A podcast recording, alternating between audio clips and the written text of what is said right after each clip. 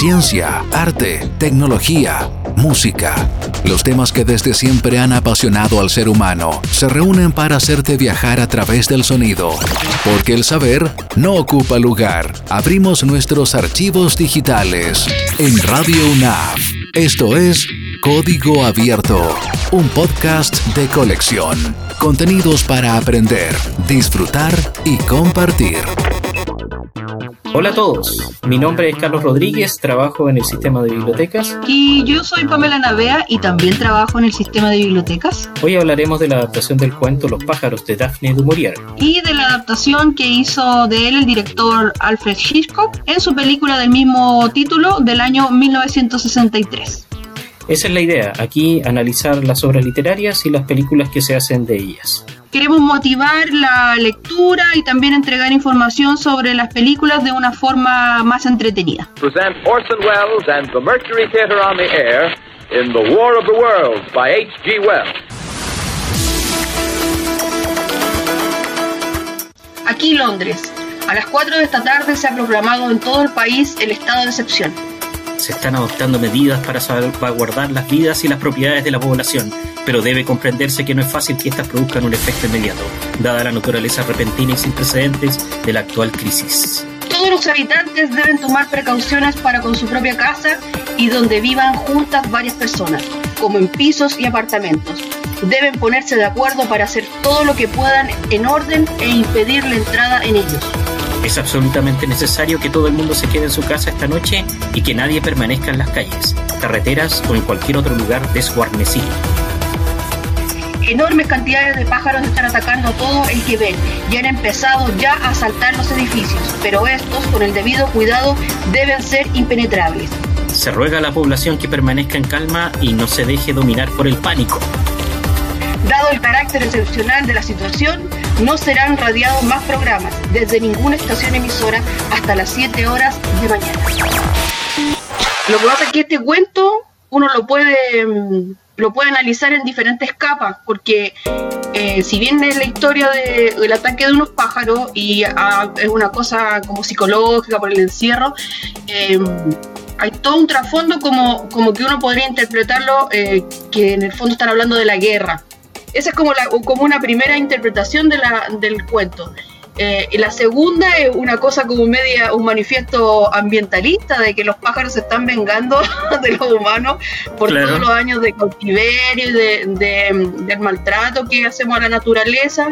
Y el otro, que es como el que Hitchcock tomó, que es el tema psicológico, el tema del ataque, de ese encierro, de, lo inesperado, de que, de que viene esta cosa que no, que no lo tenía para nada pensado y, se dio de un día para otro y cómo reaccionó. El tema este, recordemos que la, como las novelas de los años 50 estaba todo el miedo a la, a la, al holocausto nuclear y todo ese tema de la desaparición de la humanidad porque iban a ocurrir estos ataques con bombas atómicas alrededor de todo el mundo. Entonces también había como ese ese, ese sentido de, miedo generalizado eh, que está presente en el fondo.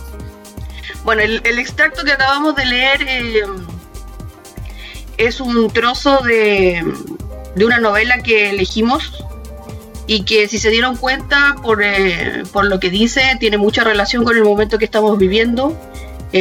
coincidentemente porque no fue en realidad preparado, sino que nos dimos cuenta después y que habla un poco del estado de emergencia y de esto de estar en, cuarentena, de protegerse, que tiene mucha relación con lo que estamos hablando ahora en estos días con respecto a la pandemia, el coronavirus. Em, esto es una novela, en realidad es un libro que tiene varias novelas cortas eh, y se llama Los pájaros y es de la autora británica Daphne du Maurier. La idea es comparar eh, en este podcast las obras literarias con su adaptación al cine. Em, hemos comenzado, como decía Pame, haciendo la comparación de este, de este texto eh, y fue casualidad que se justo considera con la época que estamos viviendo actualmente.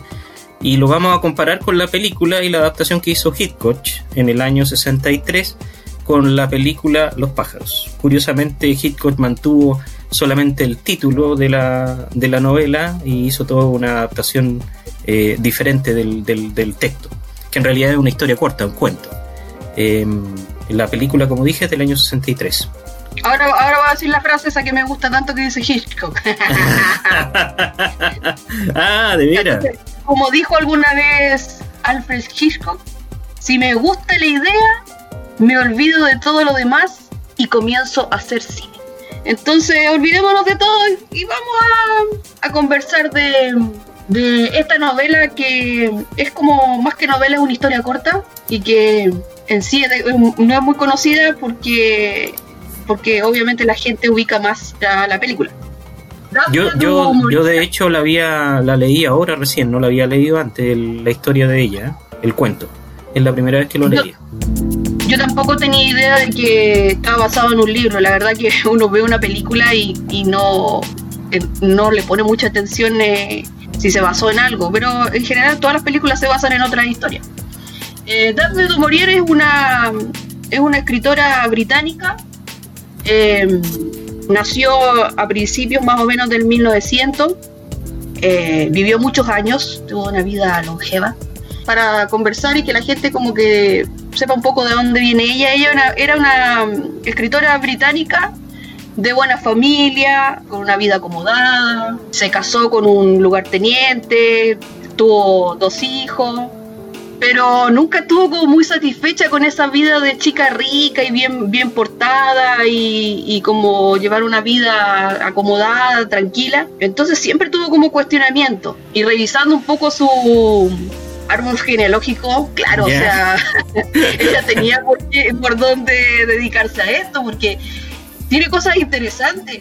Su papá era actor, su abuelo era, era dibujante y es el autor de una revista británica que creo que es, muy importante que se llama Punch. Ya. Eh, la hermana, claro, la hermana mayor era escritora, la hermana menor era pintora, y los primos, eso me llamó bien harto la atención, los primos, que solo eran unos niños pequeños en ese momento, son los niños que inspiraron al autor de Peter Pan, que de hecho Johnny Depp hace, una, ah. una, película de Sí, tiene razón. Hace la conexión, entonces, se conocían. Claro, entonces estos niños inspiraron al autor de Peter Pan. Entonces, ella viene de una familia de artistas. Entonces no le quedó otra más que yo creo que seguir la misma línea em, y se convirtió en escritora. Em, este libro en particular, el que vamos, vamos ahora a comparar con la película, es un libro que escribió en 1952, es Segunda Guerra Mundial. Em, ella un poco se, se, molestaba porque la tachaban como de literatura romántica y ella no quería, no quería nada, nada que la, la encasillaran como en eso porque ella siempre escribía como historias que tienen trasfondo psicológico y que no están no está nada muy claro y que la mujer es un poco sufrida entonces de hecho en, en Wikipedia sale catalogada como literatura gótica entonces que dijeran, ah. que ella le dijeran que, estaba como un poco en el romanticismo, la, ofendía.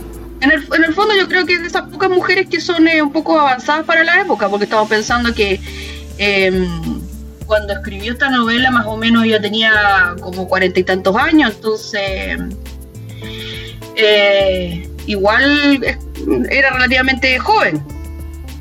Eh, bueno, después, a ver qué otra cosa contar, sí. Eh, ah, que tiene que ver con la novela mucho, es que ella amaba mucho el, sureste de, Inglaterra y, le gustaba mucho el mar. De hecho, hay una ciudad eh, que es donde ella termina viviendo sus últimos días que se llama Cornwall, que es una ciudad costera y que y que la eligió para vivir porque tiene acantilado y porque está el mar y le gusta observar los pájaros. Entonces que ella ha escrito sus novelas como siempre al lado del mar y, con este como ambiente detrás, no es coincidencia. Mira. De, hecho, hay, una cosa con la película que a lo mejor ahí podemos entrar a conversar, que ella, ella está un poco molesta porque ella el, el, como el sitio físico del, del cuento Eres esta ciudad tempestuosa que venía el viento y que hacía frío y había un acantilado. Y, Hitchcock cuando hace la película le dije otro ambiente, que usted, usted sabe, usted sabe cuál es. Claro, el, esto es, California en el fondo, no tiene nada que ver con Inglaterra, pero Hitchcock es inglés. Y como lo decían en el documental que vimos, que, es súper bueno, lo recomendamos también, que era todo sobre los pájaros, que está en YouTube, entonces se puede encontrar fácilmente. Eh, él elige como un paisaje similar a Inglaterra, pero en California, que es al norte de California.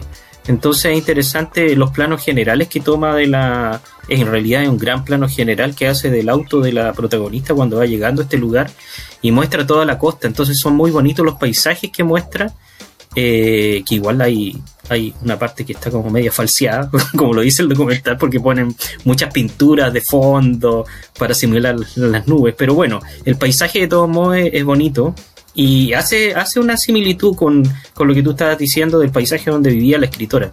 Entonces es interesante eso. Eso me parece eh, que es como esa, esa unión que tenían ellos como ingleses seguramente de sus paisajes de ese estilo en el fondo y la ubicación donde está donde se ubica la, la historia esta de los pájaros. Claro, que a la, autora le hubiese gustado le hubiese gustado que el, que el escenario hubiese sido un poco más dramático, como, como que el ambiente fuera un poco más agreste.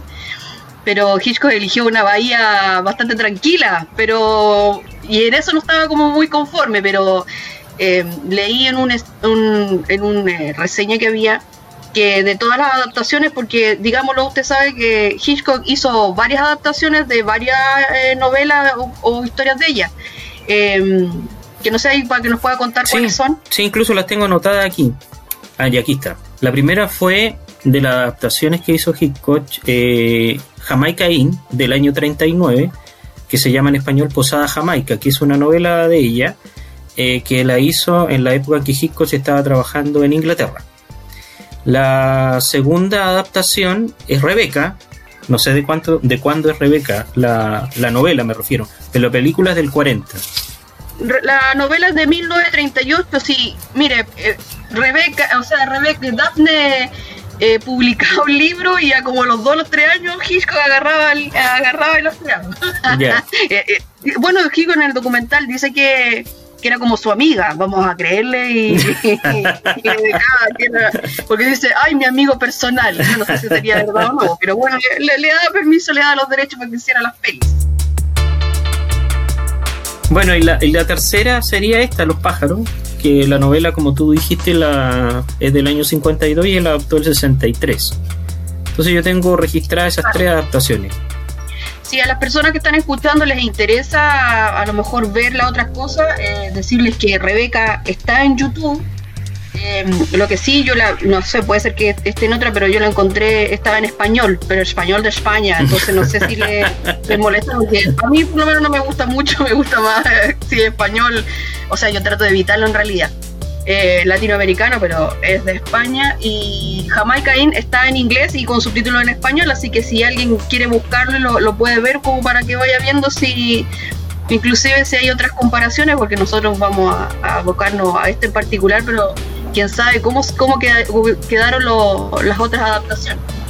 Ah, se me olvidó decir que Rebeca, además, es la primera película que hace Hitchcock en Estados Unidos. Porque dentro de la ah, filmografía de él, él comienza trabajando en Inglaterra, tuvo desde los años 20 hasta los finales de los 30 y en el 40 se traslada a Estados Unidos ya contratado por los grandes estudios y, filman Rebeca el año 40. Esa es su primera película estadounidense de ahí para adelante. Bueno, la, novela parte eh, ambientándose en, en el otoño de Inglaterra, el 3 de diciembre. Entonces empiezan hablando un poco de, como de la temporada para hablar de, la migración, el tema de los pájaros, de, que el frío, de que ya no se está viniendo el viento desde el círculo ártico. Y trata un poco la novela em, sobre un sobreviviente, o en realidad un soldado, un soldado de, de la Segunda Guerra Mundial, él se llama Nat Hocken, y él queda lisiado eh, entonces, debido a esta lesión que tiene, no, le, no puede trabajar normalmente, por lo tanto va algunos días a trabajar en una granja. Entonces él tiene su familia, tiene su esposa y tiene sus dos hijos, una niña y una niña que es la hija mayor y un niño más pequeño. Em, y relatan un poco esto de que, que ahí como que ya empiezan, podríamos ir haciendo un poco las comparaciones con la peli. Claro, eh, claro. Eh, eh, a presentar cómo fue cómo fue el escenario en realidad. Pero así lo presentan. En la película es un, es un poco distinto porque le hacen un cambio de personaje. Sí, pues, por supuesto, lo que había mencionado antes, la Hitchcock lo único que deja en realidad de la historia es el título y, la presencia de los pájaros.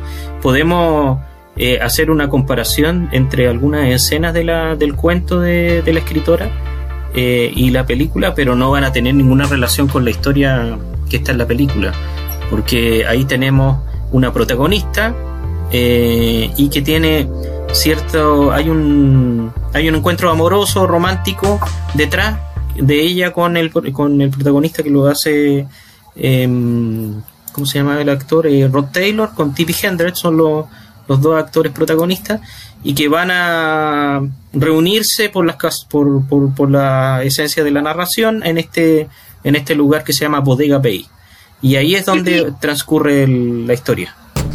Tippi, Tippi Hayden es, la primera vez que, que, actuaba, ¿no es cierto?, en una película, porque parece que ella era modelo antes. Sí, sí. Eh, incluso en los créditos de la película le ponen Introducing Tippi Hendrix, que significa ah, presentando a Tippi Hendrix, que es como cuando proponen a alguien que va, que va a actuar por primera vez en una, en una película. Claro, está como, está como debutando.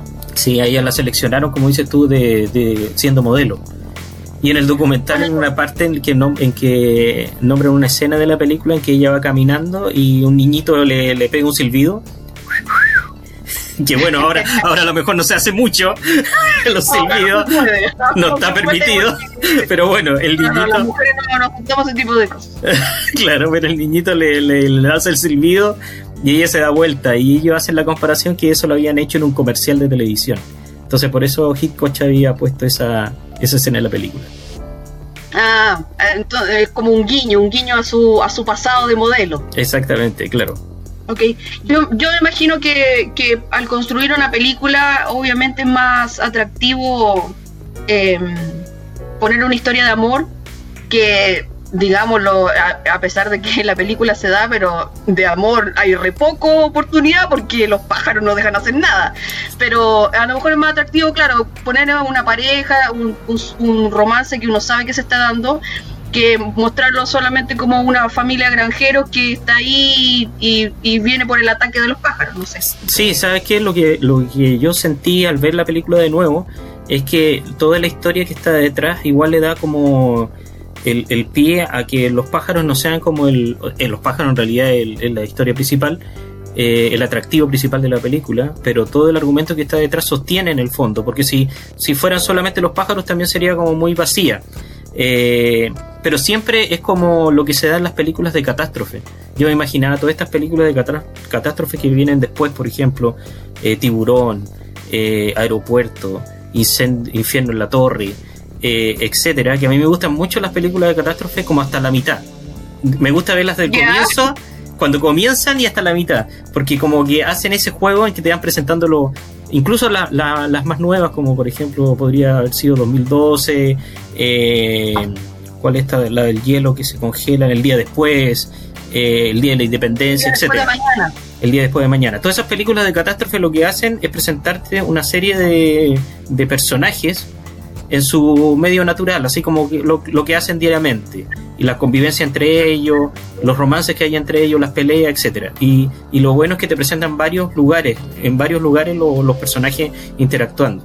Y de a poco te van presentando qué es lo que va a pasar te van dando como pequeñas señas de lo que puede ser, si va, si va a haber, va a haber, eh, va a haber un temblor, si van a atacar los extraterrestres, eh, si va a caerse el avión, etcétera, donde estén ubicados los personajes. Y en este caso son los pájaros. Entonces va presentando este romance de a poco, este, este conflicto también, porque hay otros personajes ahí interviniendo, como la madre, que es importante dentro de la historia, la madre de él, eh, celosa de, de la relación romántica y la, exactamente. Y la profesora que es la otra protagonista la otra actriz secundaria de ahí que también tuvo un romance también con el protagonista anteriormente. Entonces todas esas relaciones se van mostrando y se van presentando en la película. Entonces te van creando esa tensión. Y yo digo que toda esa tensión previa, hasta que llega el momento en que explota la, la película y viene el ataque, en este caso de los pájaros, ya, ya como que ya viviste esa parte. Eso es lo que digo, por eso siempre como que me gusta verla hasta, esa, hasta ese momento del, del suspenso es como que cuando uno ya supo cuál es el, problema, es como saber la copucha, después, ah, ya que fome, después me da igual cómo lo vayan a resolver. Sí, pues Lo importante es saber cómo llegar a eso. Sí, pues sí, si se llama infierno en la torre, tú sabes que se va a incendiar el edificio y que al final todos van a tener que estar arrancando. Ya sabes lo que va a pasar, pero no sabes lo que pasó antes. O si se va a hundir el Titanic, tú sabes que se va a hundir el Titanic, pero también está la escena romántica entre medio, que es lo que hizo James Cameron metiendo esta historia de amor entre medio para después eh, hacer el, naufragio. Bueno, la, novela, mm, si bien Hitchcock seguramente, bueno, creó su propio mundo y todo eso, al leer la novela eh, hay varias partes que a mí me hicieron sentir como que Hitchcock igual las tomó como referencia y fue, las metió como en una maquinita y las transformó en lo que él hizo. Sí. Por ejemplo, dentro de la novela eh, hay una parte en que es como los, en realidad es como el, primer contacto que tienen con esta cuando empieza el tema de, que los pájaros como que se están comportando de forma extraña y por ejemplo el, granjero está en su casa y, ve que el pájaro como que choca con su ventana eh, y no le da como mucha importancia porque como es un pájaro, pero resulta que después sienten ruido en la habitación de los hijos y los hijos empiezan a gritar y todo, entonces ah, entra a la habitación, eh, Thomas ve que está lleno de pájaros, los pájaros están atacando a los niños, eh, él toma a los niños, los tira para afuera de la habitación y cierra la puerta y él se queda adentro. Y eso a mí me hizo recordar, obviamente, una parte de la escena de la película. ¿Tú te refieres, por ejemplo, a la escena final o, o lo de los niños en el colegio? ¿Cuál de las no, me refiero a, la, escena cuando, cuando ella queda atrapada. Ah, ya, final, la escena final.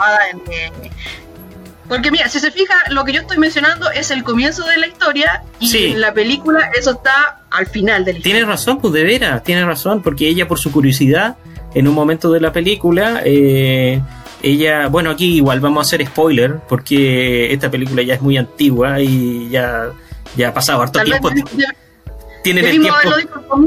Tienen tiene pura así que si no la han visto, mejor, mejor no lo, no lo Tienen tiempo suficiente, tenían tiempo suficiente para haber visto los pájaros. Bueno, de todos modos, siempre está, yo digo, a mí siempre me gusta ver las películas, aunque me las cuenten antes, porque está el gusto de, de verla. Y yo recomiendo mucho ver los pájaros porque tiene muchas cosas cinematográficas interesantes de, de, de ver. Eh, es un gusto ver esa película en el fondo.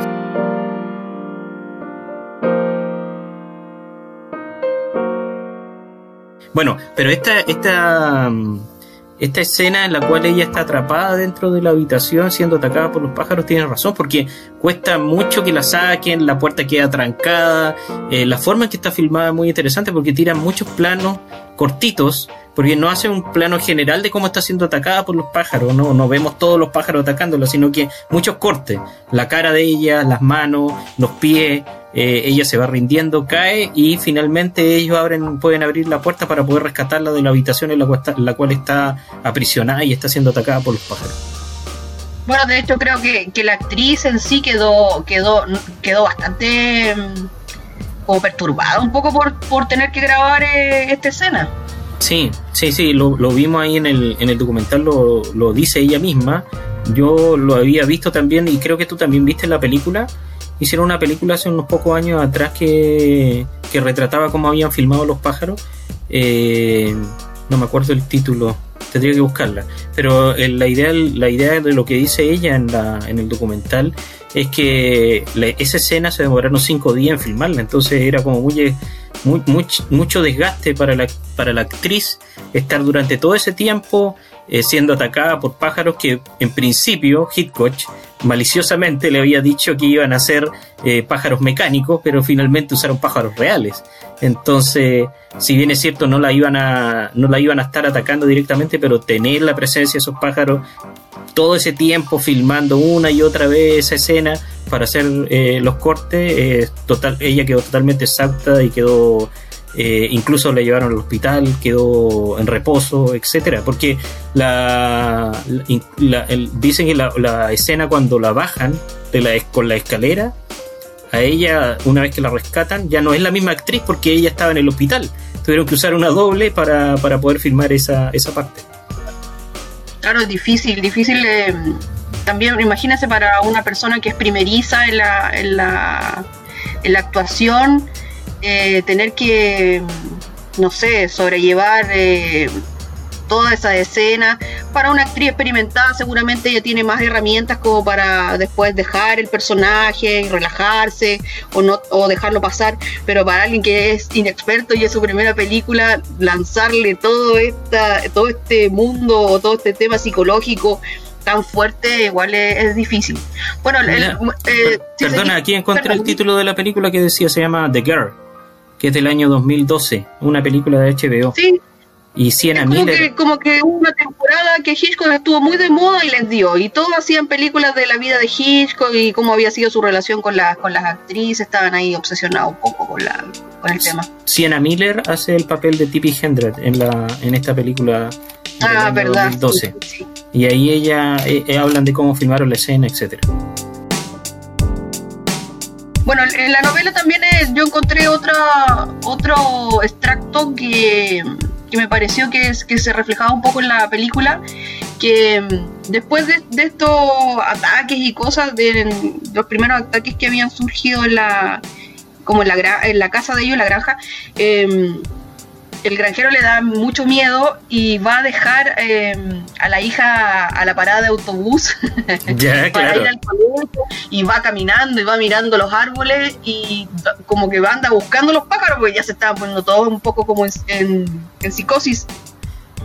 Eh, y eso me hizo recordar también mucho, la, a- ahí voy a la escena de- del colegio, cuando, cuando la protagonista de la Tippy Hayden va, va a buscar a la, a, la, a la hija de, perdón, a la hermana del, de su enamorado, Ya. eh, va a buscar al colegio porque la, la mamá estaba súper inquieta. No sé para que nos cuente cómo, cómo fue esa, un poco esa escena. Yo estaba, cuando la estaba viendo nuevamente, me estaba mm, tratando de acordar también la primera vez que había visto la película. Y mm, la primera vez que vi la película hubo dos escenas que, que me quedaron eh, de la película. Eh, esa vez que fue una, el final. Eh, sobre todo el, el actor ca- caminando despacito entre medio de los pájaros, eso me, me quedó como muy pegado en la mente cuando era más chico. Eso da, da, da como úlcera. Claro, eso de ir caminando entre los pájaros. Pero además, la otra escena es la que tú mencionas, que es la escena cuando están. cuando ella va a buscar a la. Va, va a buscar a la niña al colegio y la profesora le dice así como que espera un momento y ella va a fumarse un cigarro fuera eh, y ella está sentada en, esa banca y nosotros como espectadores, es interesante eso porque lo vuelven a repetir en el documental y, a mí me, causó la misma impresión, ahora me daba cuenta al escucharlo de ellos, que tú la estás viendo a ella, pero a espaldas de ella se van juntando los pájaros. Llega uno, después llega dos, después llegan tres, y, y es con corte, o sea, la muestran a ella, cortan y muestran este juego de niños lleno de pájaros que son unos cuervos negros grandes. Entonces, eh, de a poco se van juntando y, tú como que quieres avisarle a ella que mire para atrás, que mire que, está pasando atrás, pero ella no mira, entonces tú te quedas así como que, pucha, ¿qué pasó? Y, y, mantiene la atención en la, en la escena un- unos minutos más, un segundo más, hasta que ella finalmente como que se da cuenta, mira hacia el cielo y ve, ve a uno de los pájaros y al seguirle a vista se da cuenta que está lleno de pájaros este juego infantil. Entonces es muy es muy buena esa escena y a mí, a me, me- es una de las escenas que más me gusta de la película. Si nos preguntamos después cuál es la escena que más te gustó. Eh, claro, es como que me da la sensación que es como que logran en el espectador eh, eso de que oh, cuando uno dice, hoy tengo tantas ganas de entrar en la pantalla y meterme porque quiero hacer algo y uno está ahí pero comiéndose las uñas, eh, porque en el fondo quiere hacer cosas, quiere co- colaborar, inclusive a veces quiere hasta golpear a algunos, a, algunos algunas cosas, pero no puede hacerlo. Y eso es el juego en el fondo que Hitchcock hace, nos tiene, nos tiene, como yo digo, con esa úlcera ahí constante porque uno no sabe de dónde va a venir eh, algo de, de cualquier- en cualquier momento. Es como no ser un espectador pasivo, sino que ser un espectador activo dentro de la, de la historia y estar ahí pendiente siempre de lo que está pasando. Eso es, es interesante. Eh, bueno, continuando con la, un poco con lo, si es que se pueden llamar eh, comparaciones eh, o inspiraciones en realidad. Hay otra parte de la novela en que el granjero, después de dejar a la hija para que vaya al colegio y todo eso, va a visitar a otra granja que está cerca, que es de hecho la granja donde él trabaja, y se encuentra con la, señora Trick, son los Trick, ese es el apellido de, de los otros granjeros, y, y como que él está súper angustiado porque lo que le acaba de pasar no lo puede creer, entonces no, no haya como a quién contarle. Y dice ya, le voy a contar nomás y le empieza a relatar a la, a la señora Trick eh, esto de que los pájaros atacaron su casa, pero pero la señora Trick no le cree nada. no lo pescan para nada. Claro, ¿quién puede imaginar que gorriones, no sé, zorzales, eh, pinzones, como dicen ellos que hay allá en, Inglaterra, puede, eh, eh, pájaros tan lindos, tan tiernos que a uno le encantan, pueden juntarse y ponerse de acuerdo como para venir a uno a atacarlo. Eh, entonces, tiene una frase muy buena que la, voy a leer textual, que la señora le pregunta, le dice, ¿seguro que eran pájaros de verdad? ¿Con plumas y todo? no serían de esa clase tan curiosa que los hombres ven los sábados por la noche después de la hora de cerrar. Está diciendo como que a lo mejor vio esos pájaros porque andaba curado. Claro. Era como que habían se habían puesto como alucinar. Entonces no se creyó nada. Y eso obviamente sí se ve reflejado en, en la película.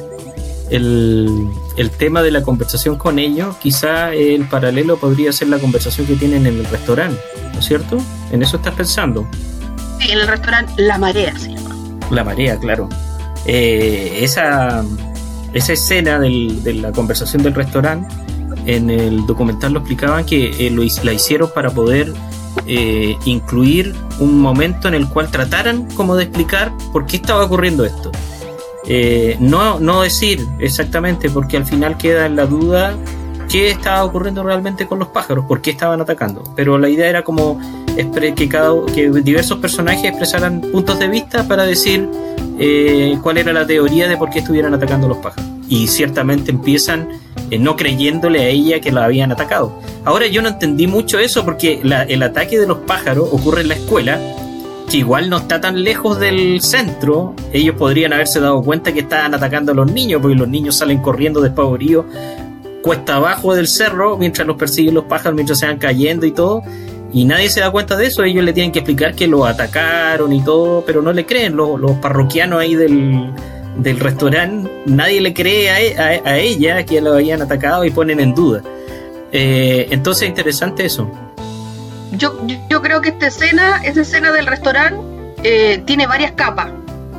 Porque como usted bien dice, hay varias teorías de lo que podría estar sucediendo, que es como, como que Hitchcock nos, nos, da varias alternativas para que uno elija la que mejor cree, o, la, o según las convicciones de cada uno.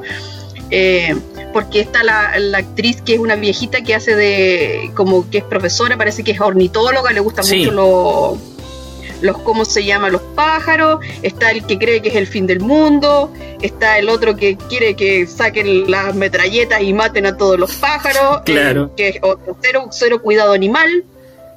Eh, está el pescador, este, el capitán como del barco, que en el fondo sabe, en un momento reconoce que, que atacaron, pero él sabe que si dice, eh, dice que así, en el fondo ya no van a poder pescar y a lo mejor, eh, igual que la pandemia que nos está azotando, va a tener problemas para eh, seguir con su trabajo. Entonces aquí esta escena a mí me gusta porque es como un submundo y todos, todos hablan como su, su, su, forma de verlo y entre eso está la Tippy Hayden tratando de decir, oye, pero vámonos al asunto de que los pájaros nos atacaron y casi nos sacaron los ojos, no solo a mí, sino que a, los niños, que, y, además, de una comunidad. Y además está la señora esta histérica que representa el otro punto de vista también de la, de la gente como ah, enfrenta una situación como esta. Esta señora que se pone como muy histérica porque le están hablando muy alto eh, y le ponen miedo a los niños, pero ella en realidad está más asustada que los niños y, enfrenta la situación de esa forma. Entonces también hay otro punto de vista de cómo enfrentar una situación eh, de miedo generalizado en el fondo. Claro. Eh, bueno, eh, Perdón, nomás. Ah, no, lo que iba a decir que ella también tiene una escena Eh, Súper interesante después porque cuando realmente todos se dan cuenta ya que están atacando los pájaros, ella eh, y vuelve Tippi Hendrix con, con ahí se me va el nombre de él, eh, Rod Taylor al restaurante. Eh, la acusan a ella de ser la causante del ataque de, de los pájaros. Es como es como la idea esta de, de, tener un chivo expiatorio, como de tener a alguien a quien acusar de, de lo que está pasando. Como por ejemplo cuando eh, dicen no, son los inmigrantes el problema, eh, o es porque hay un país extranjero que está haciendo tal cosa, o es porque es la economía. Siempre hay un chivo expiatorio, y en este caso la tratan de acusar a ella de ser la causante de la, del ataque de los pájaros, y esta señora la encara, pero el plano que le toman a ella es como un plano dirigido subjetivo a la cámara, entonces causa mucho más, más miedo porque es como si ella te estuviera acusando a ti como espectador en el cine, que eres el causante del, del ataque de los pájaros. Eh, y ahí eh, eh, la actriz contaba también en el documental que decía que la, esta señora le había dicho que tenía que golpearla de verdad para pegarle una cachetada para que saliera del, de la crisis de pánico. Y ella tuvo que darse el ánimo de, de, en la actuación ahí de pegarle una cachetada para que ella sintiera realmente el golpe y que, y que dejara de gritarle o acusarla del ataque de los pájaros. Claro, que es como para que se viera lo, lo, más real posible, porque fingiendo no es lo mismo. No. Eh, bueno, pero se dan todas circunstancias en realidad. Yo pienso que la gente cuando se ve como arrinconada o, o en, por ejemplo en la antigüedad cuando no encuentra una respuesta lógica o una respuesta que, que, le satisfaga por sus convicciones, siempre se busca un culpable. Y en este caso, lamentablemente, la fuerina, más, más encima cuando se nota en la película, porque cuando ella llega ella es tan glamorosa, o sea, ella se nota que viene de la ciudad, están todos vestidos de jeans, no sé, de chaleco, muy al estilo de, esa época, de los años 50, y ella viene de taco, con panty, con un traje de no sé, así como de lino, eh, no, me, me, estoy aventurando en realidad de lo que sea, pero un traje también compuestito, con el clásico collar como de perlas y esa, y esa abrigo peludo de, de piel. Entonces, cuando le pide ayuda al, al, al que atiende la ferretería para ah. que le, le atiende el, el, bote, todos le dicen que bueno porque ella es tan bella y es esa rubia platinada. Como que los deja todos así eh, mirándola quedan como uno se da cuenta al tiro que todos quedan como pasmados cada vez que ella aparece y todos hacen su favor en el fondo. Claro a mí me gustó en todo caso porque ella se nota que es una mujer eh, como cosmopolita y de mundo y súper empoderada porque eh, sabe, conduce de ella misma. De hecho, el tipo le pregunta, ¿y usted sabe manejar bote? Y, y ella lo queda mirando como de qué me está hablando. Oh, sí, le dice, manejo. Es como que, ay, yo manejo cualquier cosa. Entonces, eso me gustó, porque ella era como bien segura de sí mismo y, y hacía. Yo no sé si me hubiese atrevido a cruzar ese lago, el, la bahía en bote, porque si se me echa a perder el bote a la mitad del camino, ¿qué hago? Tendría que haberme tirado al agua y nadar y todo esto. Entonces, en un momento pensé, oye, es súper valiente porque ella no, ni siquiera, nunca ha estado ahí, primera vez que va, entonces se está aventurando a distinto ir, eh, ir conduciendo por una carretera, el auto y todo eso, que tomar un bote y atravesar media bahía para hacer una, más encima para hacer una broma.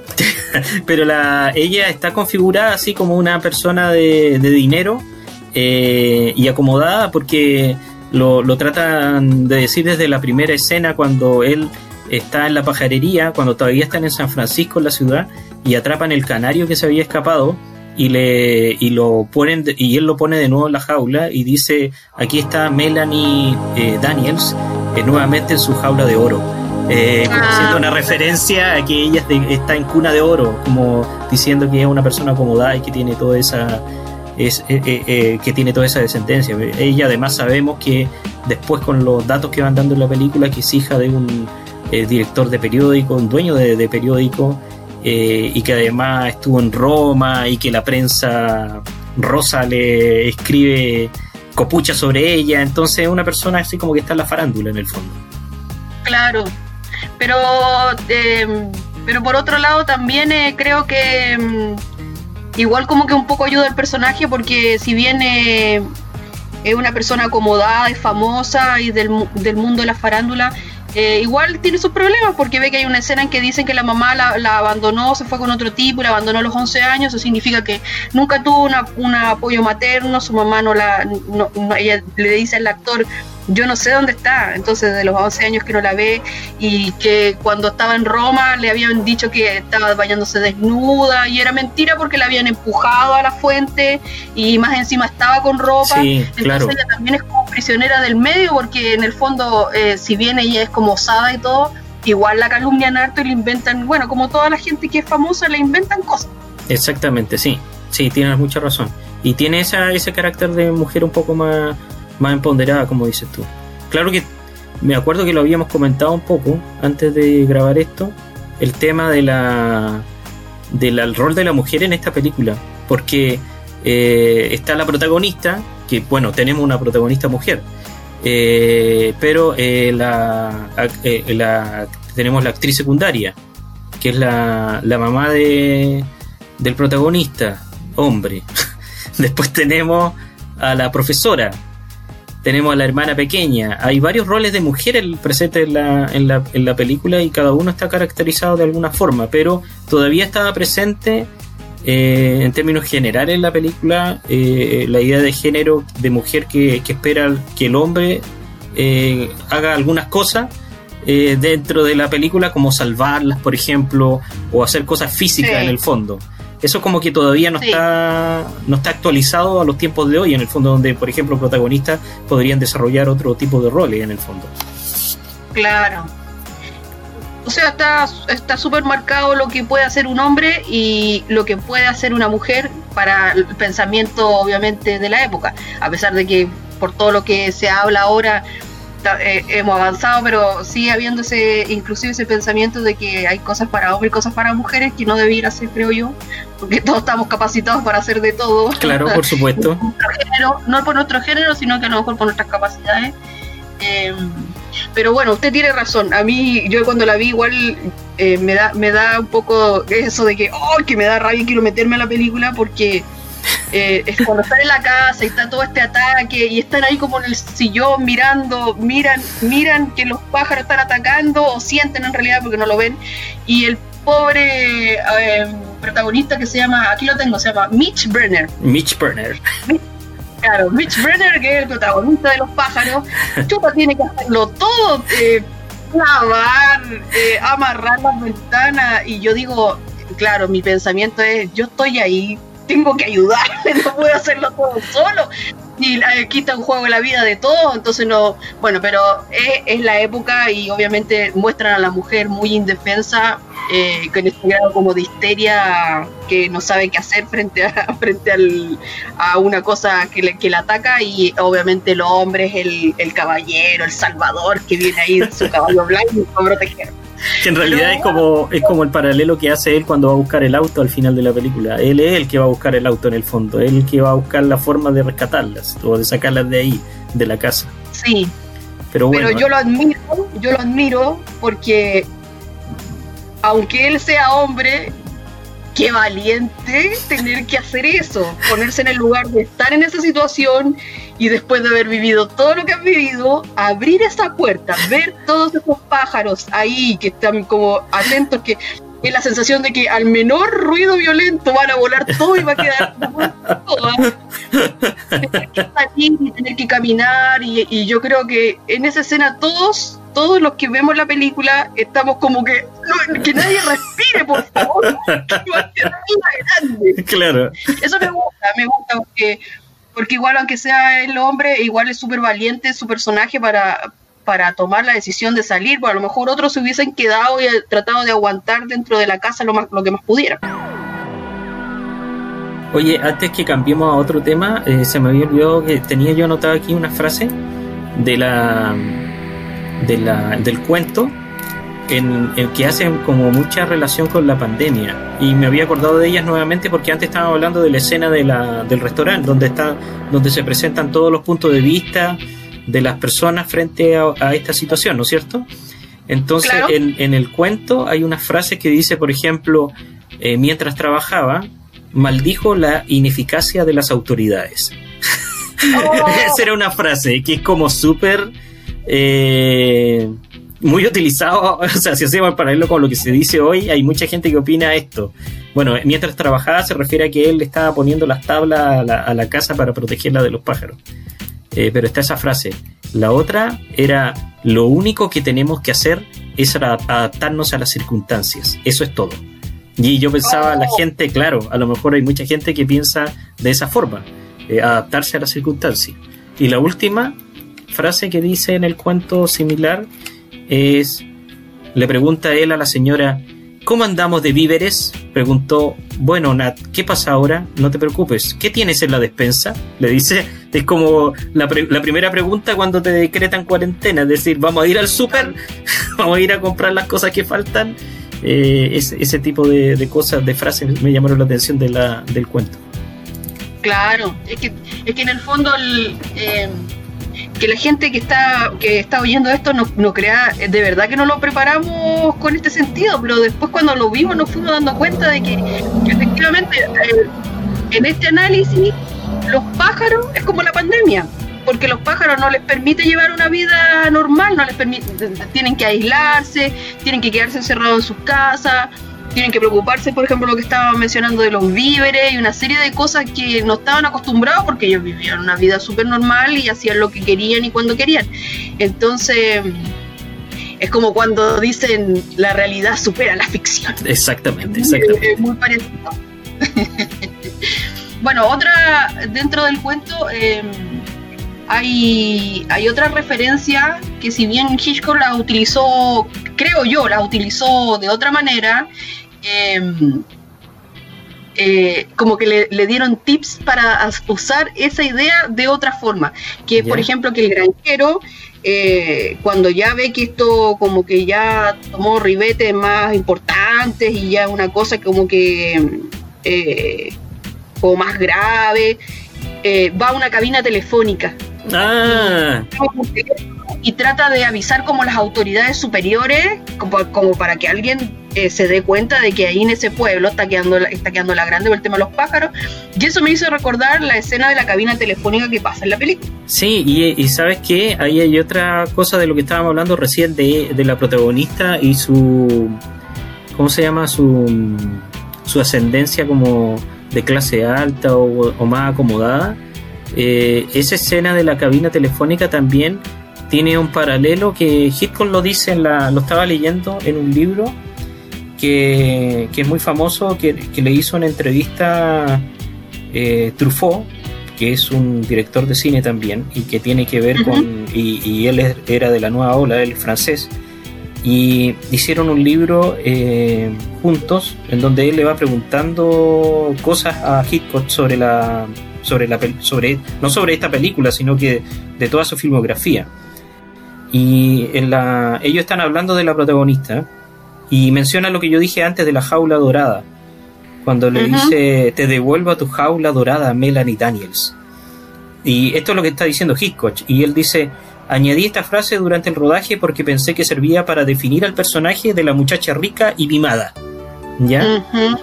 De una eh, forma súper sutil. Exactamente. De esta manera, luego, durante el ataque de las gaviotas al pueblo, cuando Melanie Daniels se refugia en la cabina telefónica, mi intención es mostrar que es como un pájaro en una jaula. No se trata de una ah. jaula, no se trata de una jaula dorada, sino de una jaula de desdicha y esto señala también el comienzo de su prueba de fuego. Asistimos a esta inversión del viejo conflicto entre los hombres y los pájaros, y esta vez los pájaros están afuera y el ser humano está en la jaula. Oh, y él dice, ahora bien, cuando ruedo cosas como esta, no espero que el público lo comprenda del todo. Ah, pero... Interesante, pero aquí está de nuevo lo que estábamos comentando recién, pues de ella en una jaula, de ella eh, siendo retratada por la prensa de una forma que no es la real en el fondo eh, y lo que dice él.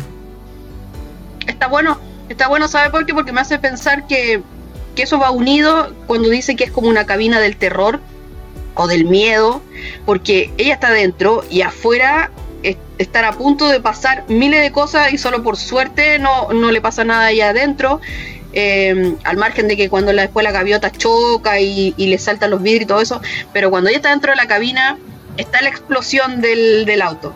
Después viene, viene un auto andando y es como que uno dice, oye, aquí el auto va a chocar la cabina y la Tippy Hayden va a salir volando. Y justo como que el auto pasa por el costado casi rozando, después viene un caballo desbocado con un carruaje trayendo como verduras y también se da vuelta.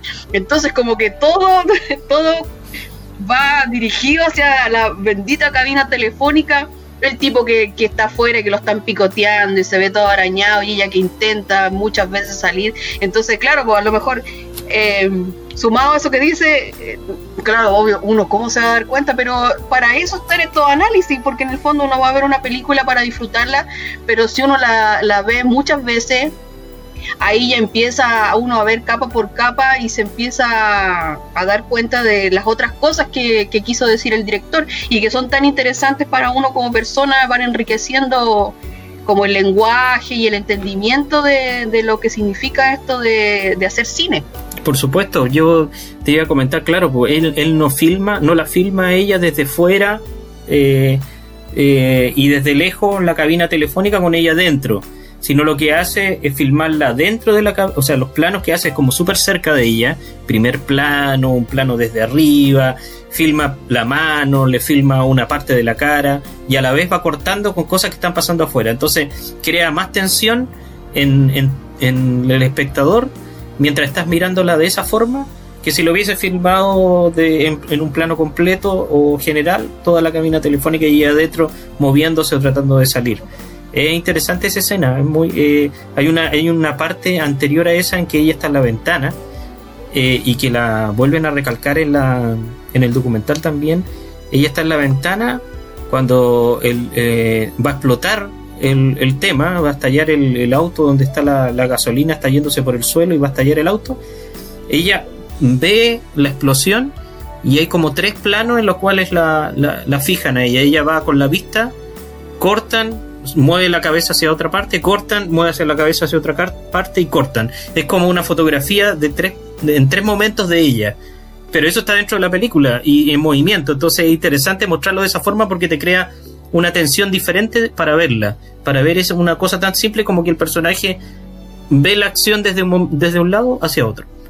Haberlo hecho así, eh, hecho tan, tan evidente el corte entre, entre una, una, como una, eh, casi es como como corte y pega, corte y pega, corte y pega, que es casi como un movimiento como robot, fotográfico.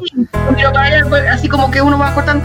¿Eso lo hicieron intencional o es que la época no les permitía, a lo mejor a pesar de querer hacerlo así, ir mostrando cómo ella va mirando plano a plano?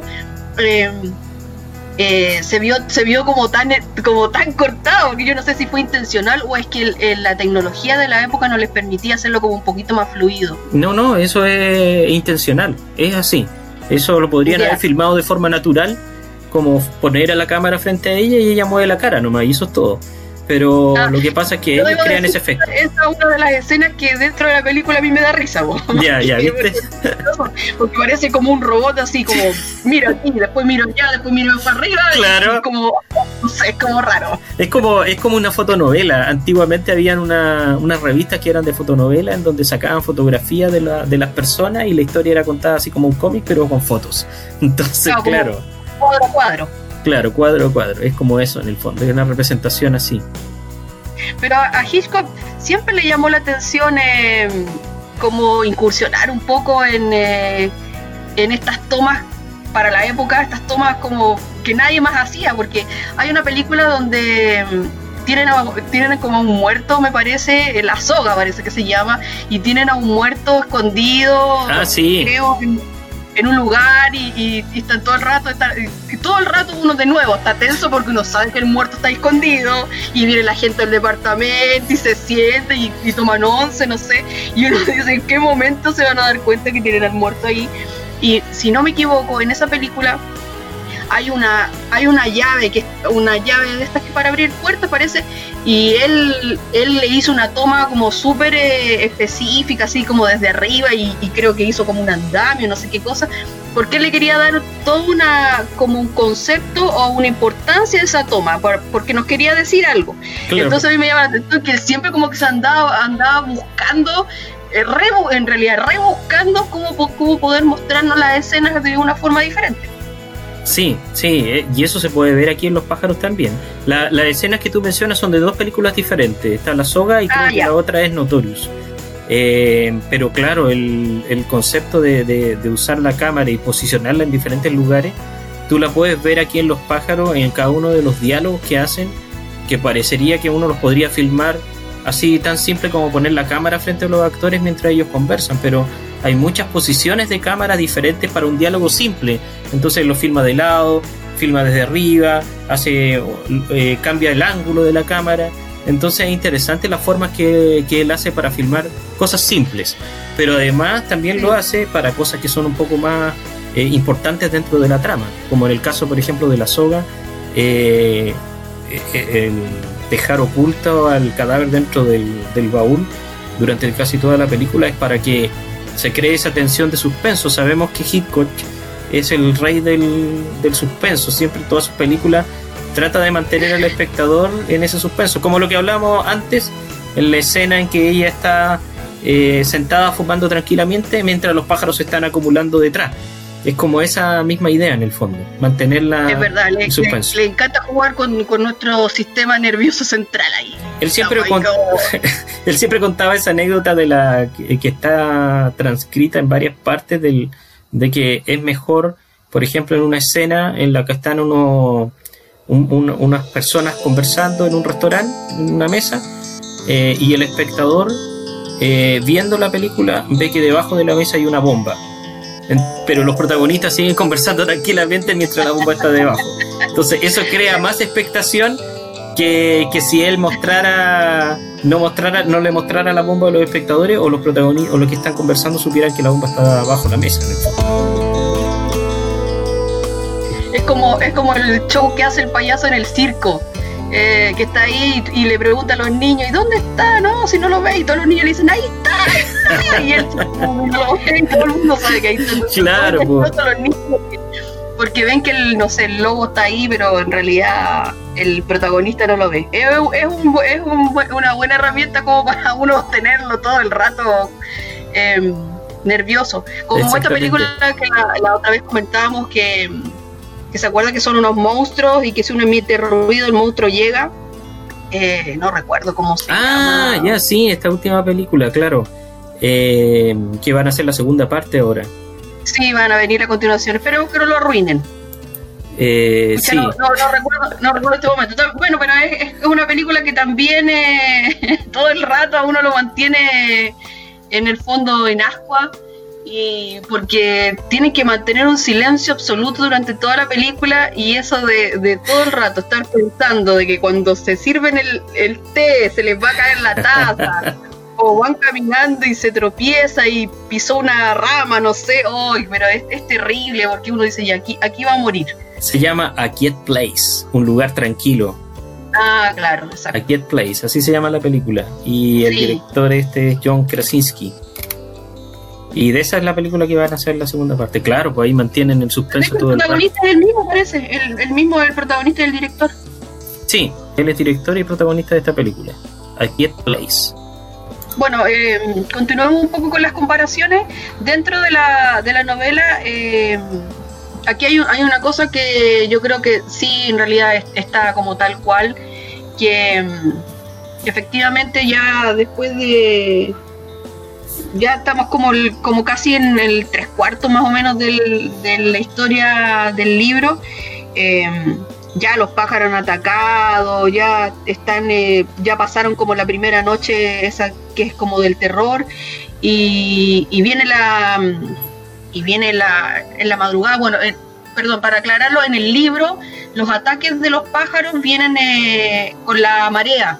Cuando la marea, ¿cómo se llama? empieza a bajar, los pájaros ya se, se como que se van hacia el mar eh, y se calman y después cuando la marea vuelve a subir, como que los pájaros vuelven a atacar. Entonces esas son lo- las fluctuaciones que tienen los protagonistas como para ir haciendo lo que deben hacer y dentro de esa dentro de ese movimiento el granjero ya ve que no le quedan víveres y ve que van a tener que resistir más tiempo porque lo que estaba hablando nadie viene a ayudar claro, Eh, exactamente.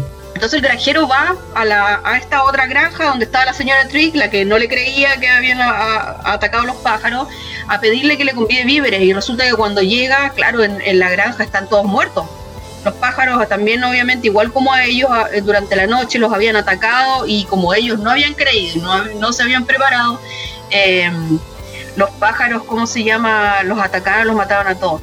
Y eso, sí. eso sí está súper igual que la película. Sí, pues la, en la escena donde ella, donde la madre de él va, va a ver al granjero, ¿no es cierto? Claro, la madre de Mitch Brenner. Exactamente. la madre de Mitch Brenner. Es como nombre de, de, Salvador del mundo. Claro, como de protagonista de los años 50. Como Mitch Buchanan, así soy salvavidas. Mitch Buchanan es el Mitch Brenner. Mitch Brenner. Bueno, la madre de él, que se llama Lidia, eh, va en el, la camioneta a preguntar por qué eh, al, al, a la persona que le había vendido la comida para los pollos, que los pollos no estaban comiendo. Eh, los pollos no eran quisquillosos. Claro, exactamente eso dice ella eh, va a preguntarle a este granjero por qué la, la, no estaban comiendo, la comida estaba mala, etc.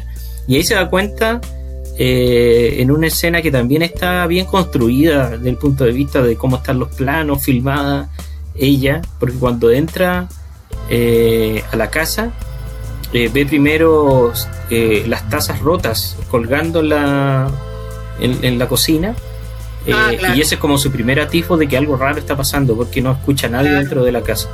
Después ella camina. No, porque ella se encuentra con, un, con un, uno de los trabajadores afuera y como que el trabajador no se daba ni por enterado de lo que había sucedido en la casa. Eso me pareció a mí. Oye, llegué a trabajar y ni siquiera le hablé a mi patrón, ni siquiera sé que está muerto dentro de la, de la casa. Sí, eso está un poco extraño en realidad. ¿eh? Está extraño de que haya. de que no se haya dado cuenta él antes de que adentro estaba la escoba, que estaba el tipo muerto en el fondo. Bueno.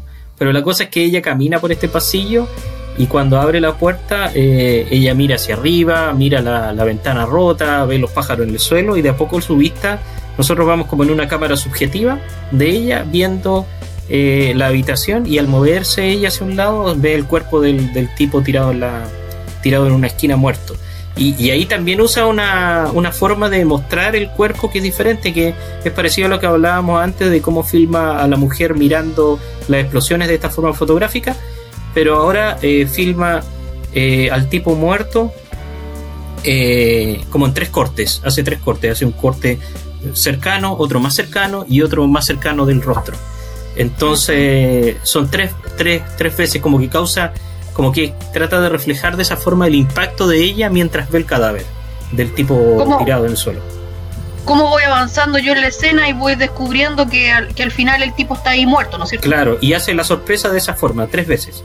Y bueno, después ella sale corriendo y todo, desesperada a, a, hacia la granja nuevamente. Y claro, claro ahí está el paralelo con lo que tú dices, porque encuentra sí, en, la, en el cuento. Aquí yo creo que lo, lo tomó y, y, lo adaptó con sus personajes, todo, pero eh, está hecho muy parecido. Y bueno, la, la, mujer que sale corriendo y está en su impresión que no, no puede ni siquiera hablar, o sea, ni siquiera le dice al granjero, oye, tu jefe está muerto allá adentro. Entonces, bueno, está súper está bien esa, eh, esa actriz, lo, lo hace muy bien porque de verdad que quedó muy mal muy mal con la escena. Hay, hay otra alusión también que, que es súper particular, pero que también son como detalles, son súper eh, como básicos. Que en la peli, en, perdón, en la, en la novela, eh, obviamente como están en una parte media rural, eh, no hay televisión y, en el fondo es la radio la que los acompaña. Eh, claro, y, y, reciben por la radio de la BBC claro. noticias poco de están esperando a ver qué es lo que está sucediendo, si las autoridades dan algún tipo de instrucción para saber qué es lo que tienen que hacer.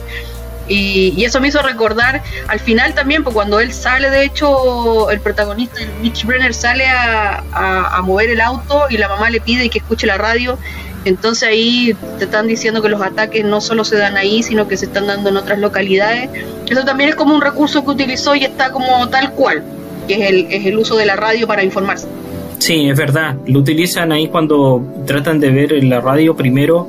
Eh, en la escena cuando ven por primero, escuchan primero lo que están diciendo en la radio y el locutor dice Y ahora vamos a pasar a las noticias internacionales. Y, ellos dicen, pero ¿cómo? O sea, no le dan ninguna importancia a lo que está pasando aquí, se preocupan más de, la, de lo que está pasando en otros lugares de lo que, de lo que está pasando acá.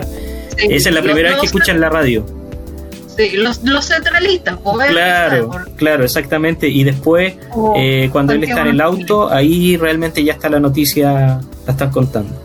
Mira, aquí encontré el trozo. Claro, porque Hitchcock le, dice, están hablando de esta escena del hombre muerto en, la habitación que encuentra la madre de, Mitch Berner. Y eh, dice Hitchcock, mientras rodaba en Bodega Bay, porque realmente fueron a un lugar que se llama Bodega Bay, leí una pequeña noticia en un periódico de San Francisco que hablaba de unos cuervos que habían atacado a unos corderos. Y aquello ocurría muy cerca del lugar en que rodábamos me entrevisté con el campesino que me explicó cómo los cuervos habían descendido para matar a sus corderos, atacándoles a los ojos. Y esto me inspiró la muerte del granjero, con los ojos arrancados. Mm. Entonces ahí habla de, esta muerte que descubre la madre. Claro, porque en, el fondo cuando, cuando Hitchcock estaba mm, tramitando como los derechos, le estaba pidiendo los derechos para poder utilizar la historia, eh, como decía en el documental, eh, está, eh, habían ocurrido varios ataques de pájaros en, diferentes circunstancias y diferentes lugares, no sé, en, tiempos como breves, y eso a él le dio pie como para decir, ya, no es tan loco, no es tan loco hacer una, una película de que los pájaros se rebelen y se atacar, eh, eh, en el fondo también tratar de buscar algo aterrizado, porque no es, contar una historia porque sí.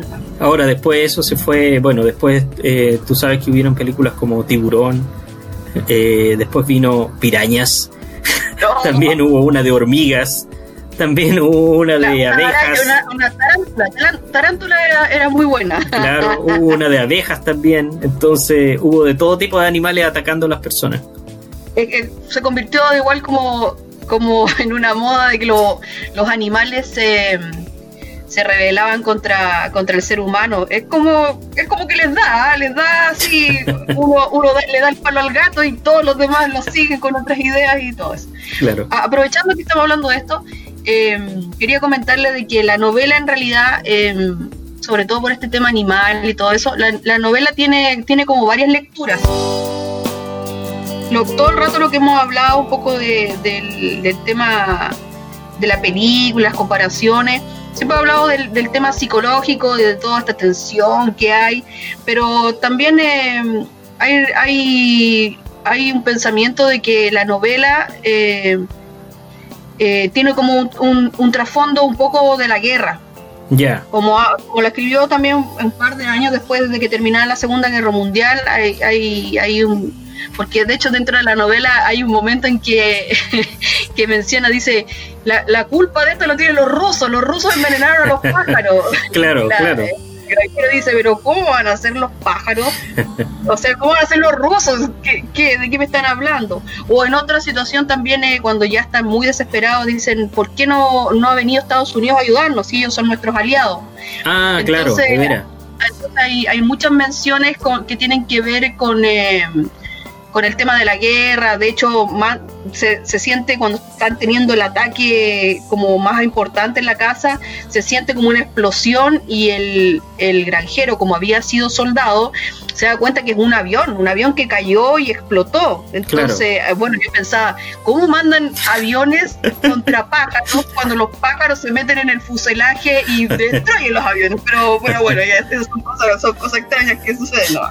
Todo eso, todo eso es lo que dice, claro, pues es el contexto de la Guerra Fría que ocurría en esa época, en los años 50 sobre todo, la novela del 50, el, 52. Eh, la, y la, además, acuérdate que también a él, él dice por qué no atacan gases venenosos. Ah, ¿no es cierto? Es verdad. también buscan esas soluciones hay mucha, hay muchos ahí comentarios que, hacen alusión a la guerra. Y el otro tema que tenía relación a lo que estaba hablando recién del tema de, la, de las hormigas y todo eso, es el tema de la, del cuidado animal. De, dicen que es como un poco el cuento también tiene como, es como un manifiesto naturalista. O animalista a lo mejor, ¿o no? O animalista en realidad, claro, porque es una cosa como que también tiene una lectura de que en el fondo los pájaros se rebelan contra el mundo, porque ya están tan aburridos de que los tienen en jaulas, los maltratan, están en las granjas, los tienen eh, así como esclavizados, usted sabe todos los reportajes que han salido, entonces en el fondo después de siglos y siglos de, aprovechamiento, eh, los pájaros se aburren y se rebelan contra el mundo. Entonces el, cuento eh, tiene esas tres lecturas. obviamente Hitchcock tomó más, más el lado eh, psicológico y todo, porque esto me hace recordar que, que yo en el momento que vi todas las cosas que hicieron para hacer los pájaros, pensaba, si hubiese sido en esta época, yo creo que no los dejan hacerlo, porque las cosas que, que hacían para utilizar los pájaros estaban casi al borde del maltrato animal. De hecho, la escena de la escuela, eh, no sé si se acuerda del documental, la escena de la escuela donde hay un cable y, querían poner los pájaros y todo eso, eh, creo que a los pájaros le habían pegado imanes en las patas para que cuando se pegaran al cable se quedaran ahí como detenidos y no pudieran volar. Claro. Y que los pájaros quedaban como colgando cabeza abajo, parecían murciélagos, entonces no les había resultado. Entonces inventaban unas técnicas para lograr lo que querían hacer. Sí, sí, eso, eso, claro, a lo mejor sería más condenable hoy en día, pero de todos modos decían ahí que habían personas representantes de la, de la protección eh, animal en la película y que eh, trataban de cuidar a, a, los animales lo más posible, habían entrenadores, crearon unas pajareras para, para cuidar a los pájaros y tenerlos en lugares como protegidos y todo eso.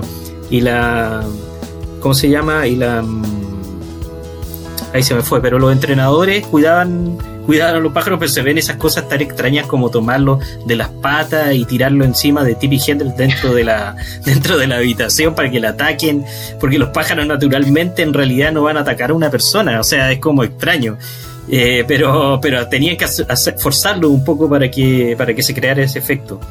Eh, quería aprovechar de mencionar, a propósito que estamos hablando de las escenas de los pájaros volando alrededor de la gente, que si bien es cierto, yo al ver la película es lo que menos me impacta en el fondo eh, cuando atacan como en lugares abiertos, cuando atacan a los niños en el cumpleaños, cuando los van persiguiendo, eh, fuera del restaurante, todas esas escenas que están eh, bien rodadas en el fondo, pero el efecto especial como que no ha sobrevivido al tiempo en el fondo, como que no tiene, no tiene el mismo efecto que los efectos digitales de hoy en día. Pero ah, quería mencionar que la película igual ganó un Oscar a, a mejores efectos especiales. Eh, lo tengo aquí anotado, la persona que era, ellos contrataron una persona de, de Disney, eh, ah, que se llama Up, Up Ickers, creo que se llama, que era Disney se había especializado en crear un tipo de efecto especial determinado y con eso hicieron que los pájaros estuvieran sobreimpresos en la toma. Mientras ellos corrían, ellos después sobreponían pájaros encima de la, de la escena para que no se vieran tan irreales corriendo o, atacándolo alrededor. Eh, claro.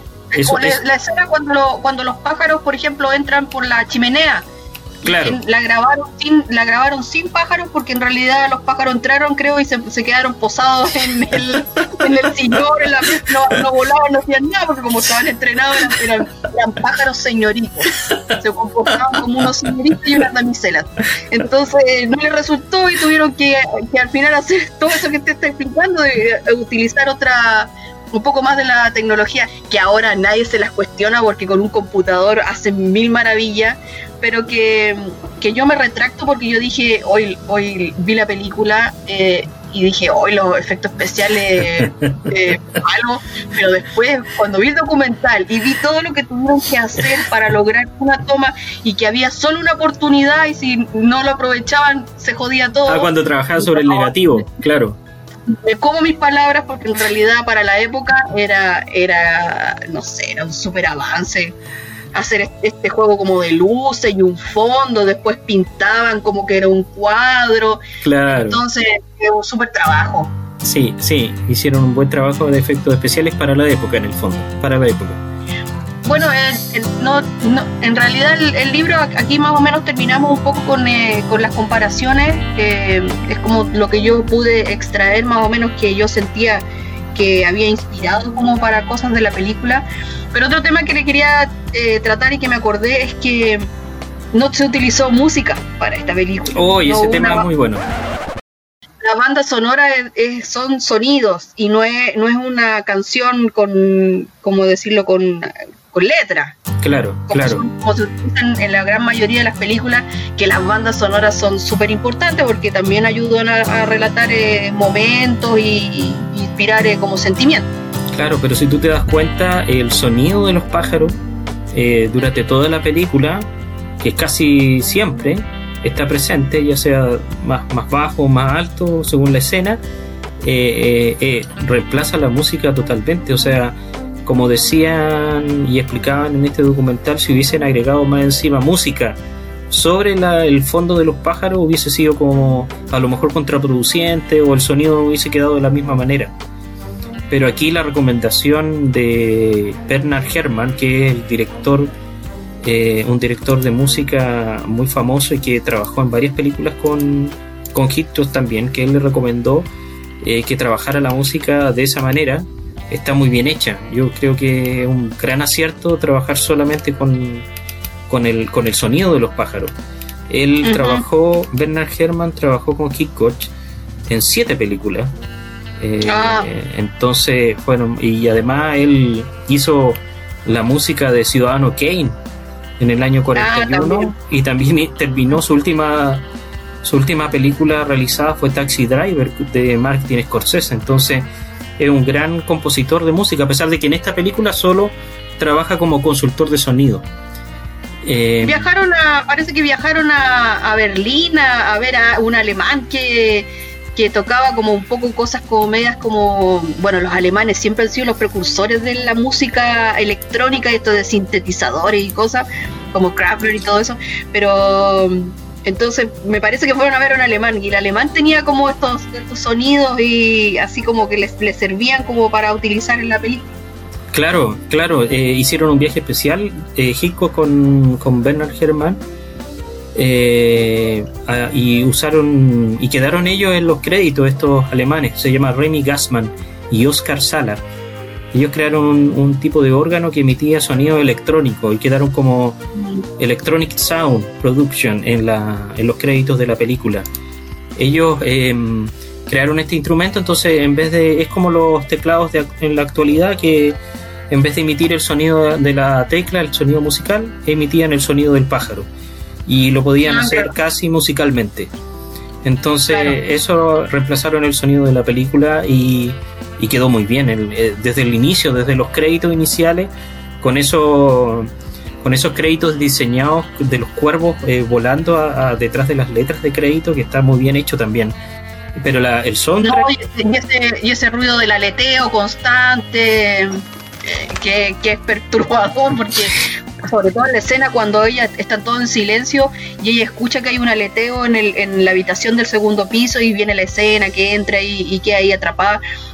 Yo to- esa, esa es mi- mi- si usted me pregunta, bueno, podemos hablar del cuál es la- ahora cuál es la, la, la escena que más, que más nos gusta. A mí es- esa es la escena que más me gusta, a pesar de que es la más terrible, que, que es cuando ella está sentada, están todos como muy agotados, el Mitch Brenner se la ha jugado todo, todo durante la noche tratando de proteger esta casa, entonces están todos eh, durmiendo y ella es la única que está despierta y, y siente ese aleteo en, en el segundo piso y, y- y el pensamiento que todos, yo creo, la gran mayoría tenemos como, ¿por qué va? claro. Miércoles. No vayas, no vayas, ¿cómo se te ocurre ir para allá? No, es lo que uno no quiere. ¿Saben qué, qué va a pasar eso? ¿Por qué tienen que ir? ¿Por qué se la tienen que dar de valientes sin necesidad?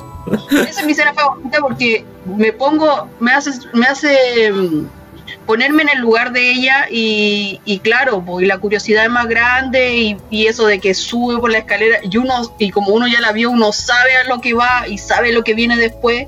Entonces, esa es como un- es mi, en realidad mi escena favorita si yo puedo escoger. Eh, como de tensión en realidad. Sí, porque ella va subiendo la escalera y tú ves, ves como lentamente sube la escalera, ves la- el punto de vista de ella, que ve la puerta, después la muestran a ella, ves la subiendo la escalera, ves la manilla cuando va a poner la mano en la manilla de la puerta, todo eso. Cuando abre la puerta uno sabe, uno sabe, y más encima, lo primero, ni siquiera entran los pájaros al tiro, sino que muestran el hoyo, el hoyo que hicieron en el techo, entonces uno como que tiene como que tiene un leve descanso porque dice, ah, eh, y, no se fueron.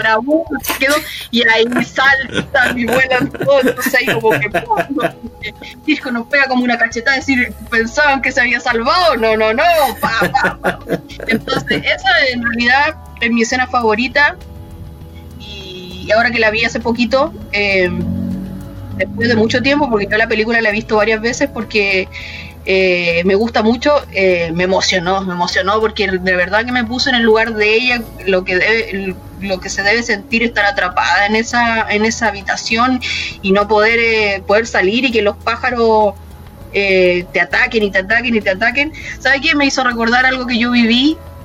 ¿Ya? Que fue para el terremoto, que cuando vino el terremoto y me pilló a mí en mi casa y yo estaba en mi habitación y no sé por qué, pero yo, yo dejé de hacerlo en realidad, pero tenía la manía de la habitación ponerle pestillo. Em, y cuando vino el terremoto, trataba de abrir la puerta y no podía porque como estaba y yo misma me dije, así como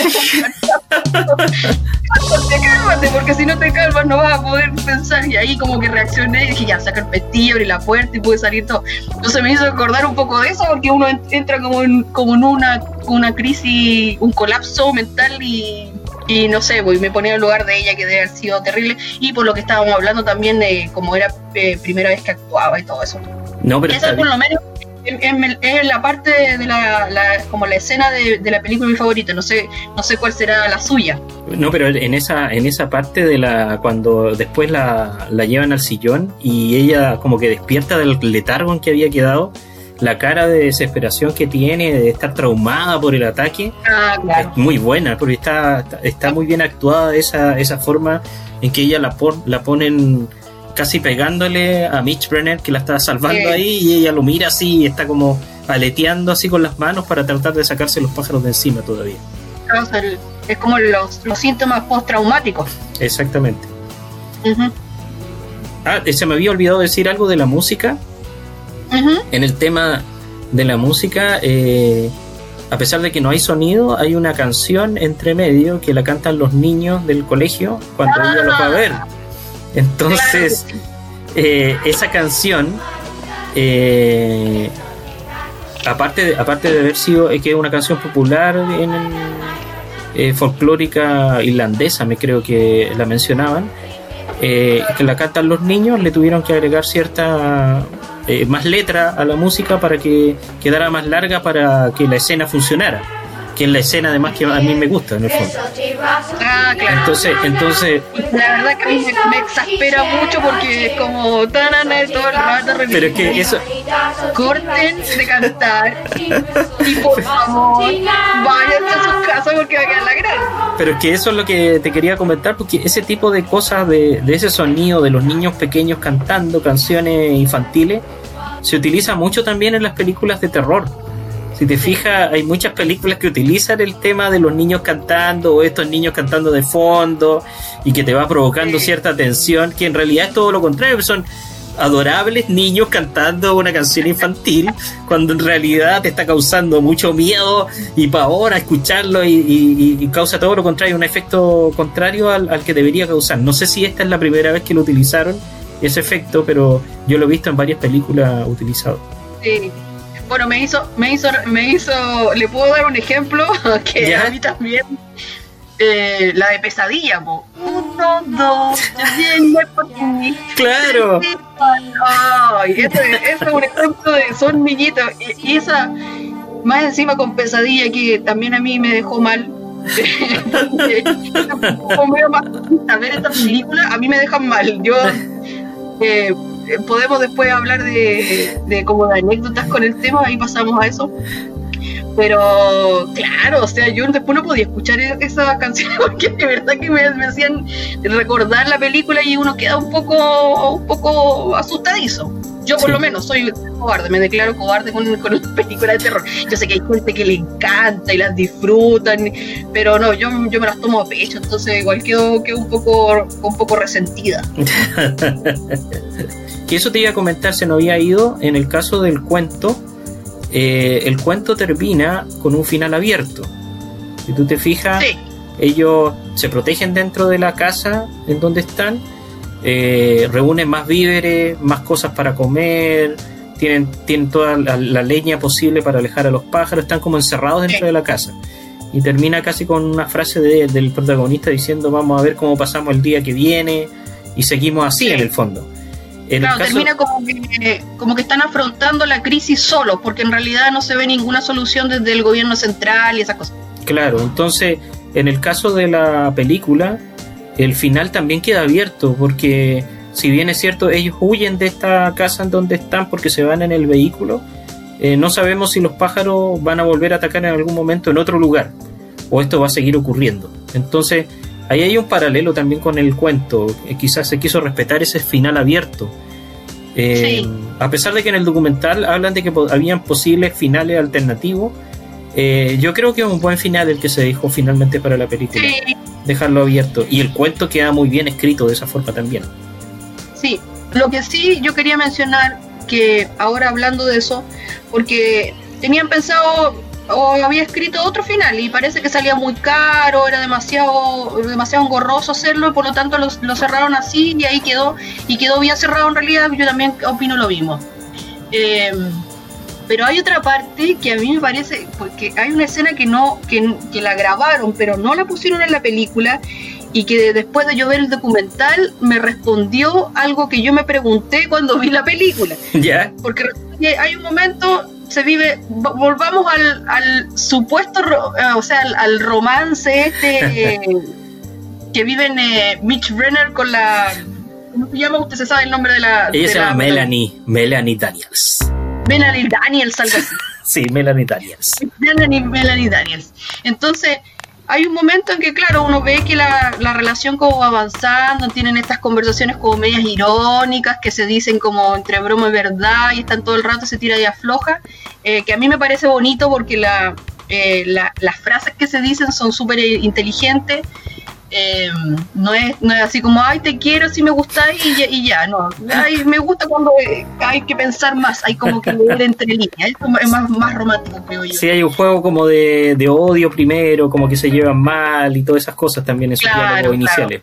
y que de- de la- del, del amor al odio hay solo un paso y, y todo Claro. Pero hay un momento, hay un momento en que, que ellos están juntos en la casa y Mitch Renner tiene que ir, no me acuerdo, tiene que ir como a alguna parte, parece que va a ir donde el granjero, no sé dónde va, tiene que ir. eh, y es- ah, claro, va, va, va a acompañar al policía a la granja donde encontraron al tipo muerto Sí, y ella se queda con, con su futura suegra. claro. Y, entonces, ahí como que yo quedé, porque la relación que se muestra ahí de ellos es como súper cercana, y se- inclusive ahí se dan el único beso que se dan en todas las peli en la película. Claro. Entonces yo ahí como que me perdí porque dije, ¿desde qué momento pasaron del juego cualquiera floja a, a besarse? Fue muy De hecho, rápido. inclusive me pasé el rollo que, que cuando la, la suegra, la mamá de, de Mitch Brenner, va a ver al granjero y eh, a reclamarle por este tema de la comida de los pollos, eh, y ellos dos se quedaron solos en la casa, yo dije, ah, a lo mejor aquí está la liebre, y, ahí- y eso se da a entender de que a lo mejor ahí ellos estuvieron juntos y ahí vivieron su romance, y de ahí como que ya partió la relación y por eso que después. Pero resulta que hay una escena que grabaron y que no se puso en la película, Claro. que ahí es donde ahí donde ellos consolidan su como su relación que están hablando y todo y ahí como que se dan el primer el, el primer beso y este beso que nosotros vemos en la película es como el segundo beso ya que Sí. se dan así como ya que ya costumbre entonces pensé por qué habrán quitado la otra escena porque de verdad que como que uno queda cómo saltaron de, de una de una forma de relacionarse a otra ahí como que encontré que hubo como un vacío en- entre medio Sí, es como un problema de continuidad que se llama, en el fondo, porque como que tú vas siguiendo la historia de una manera y de repente, ¡pa! te causa un te, te causa un- una sorpresa de que todo cambie tan rápidamente, porque si bien ellos no se llevaban tan bien hasta ese momento en la película, de una escena a otra se llevan muy bien y se besan, entonces es extraño. Eh, pero que hayan contado en el documental que faltaba esa escena, eh, te da como más sentido, que deberían haberla dejado quizás, porque te crea la transición entre un momento y otro. Ellos conversan, parece, de algún otro tema y después viene eh, ya el acercamiento romántico y todo eso, y, al otro día todo eso. Bueno, de hecho, hablamos en algún momento que, que el personaje de, de Melanie Daniels era una chica acomodada entonces, Mitch Renner era toda su contraparte porque a él lo pusieron como un abogado. Entonces ella era como la loca, la, desatada, y, él era como el hombre correcto, justo, apegado a la ley. Entonces eran como dos, dos polos opuestos que se, se traían. Sí, pues exactamente. Ellos, ellos eran dos polos opuestos según lo que plantea la, la película desde el inicio. él, él hace referencia a algo que les pasó antes de, la, de que se iniciara la película y que estaban como en un litigio judicial o algo así. Entonces, y él estaba en contra de lo que ella hacía ya desde el inicio. Entonces, por eso eh, eh, causa tanta extrañeza que avance esto tan rápido. Desde ese momento en que están, están eh, separados y después están juntos. me hizo acordar Melanie Daniels, que el, el el personaje de, eh, de Tippy en, Los Pájaros, era bastante malula, porque acuérdese que ella estaba comprando un loro un loro, que usted sabe, los loros pueden hablar, uno les puede enseñar ciertas palabras. Entonces le quería enseñar groserías al loro para cuando se lo regalara a su tía, que su tía muy pituca, pues seguramente era muy conservadora, entonces el loro iba a decir la grosería a la tía, y la tía le iba a dar un soponcio. Entonces igual eso también me gustó porque en realidad que no sé, eso, que se bañara en la fuente, aunque era mentira, que nunca se supo bien cuál fue el altercado que tuvo que tuvo por el que estaba en el proceso de demanda con el abogado, que es como lo primero que nos ah, muestran. Claro. porque ella está demandada y él es el abogado, parece que la está demandando. Eh, y esta cosa del loro y esto que cruza la bahía para llevar los, los, periquitos estos del amor y todo.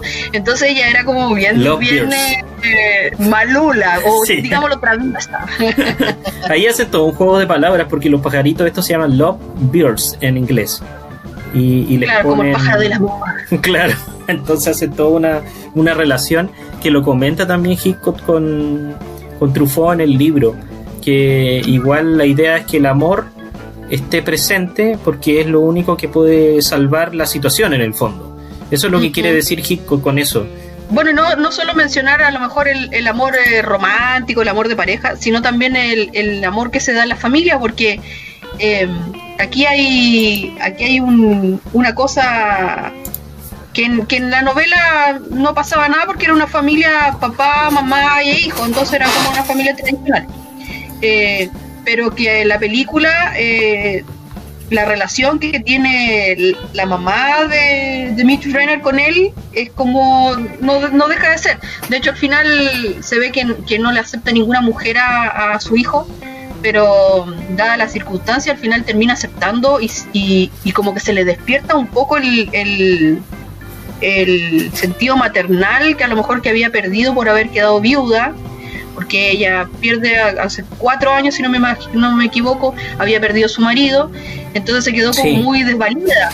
Y había como abandonado un poco su rol de madre y tenía como un poco medio abandonada cariñosamente a la hija, entonces, pero como que eso lo recupera un poco con la, con la Melanie Daniels, curiosamente. Eh, la, al principio, en la primera escena en que se muestra a la madre cuando se, se encuentra en el restaurante, eh, y se la presenta eh, a Mitch Brenner a, la madre, hay un juego de miradas súper interesante que lo hacen las actrices. Más allá de lo que dicen, la mirada, la mirada lo dice todo en el fondo. Como mira eh, la actriz que interpreta. Bueno, hay que mencionar que la actriz que es Jessica Tandy, ella a lo mejor tiene una, una carrera súper larga en el cine, pero de lo que a lo mejor que se, nos, se, queda más conocida ella por las películas eh, Conduciendo a Miss Daisy, que ya estaba más, viejita, Era- es del año 89 esa película. Y eh, Tomates Verdes Fritos, del año 91. Entonces, claro, entonces eh, esas dos películas a lo mejor son más conocidas, pero ella ya está más entrada en edad.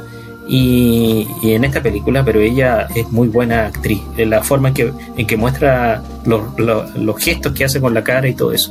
Había trabajado con Hitchcock en la serie de televisión Alfred Hitchcock Presenta, en algunos capítulos. Bueno, la, está esa escena de la, la relación cuando se la presentan. Cuando muestra, cuando muestra esa escena de las miradas, eh, me hizo, me hizo pensar como en Terminator cuando hacen ta tan tan ta tan como como ¿quién eres tú? Que- Si por las miradas mataran en este momento estaría totalmente eliminada. Exactamente, claro, exactamente.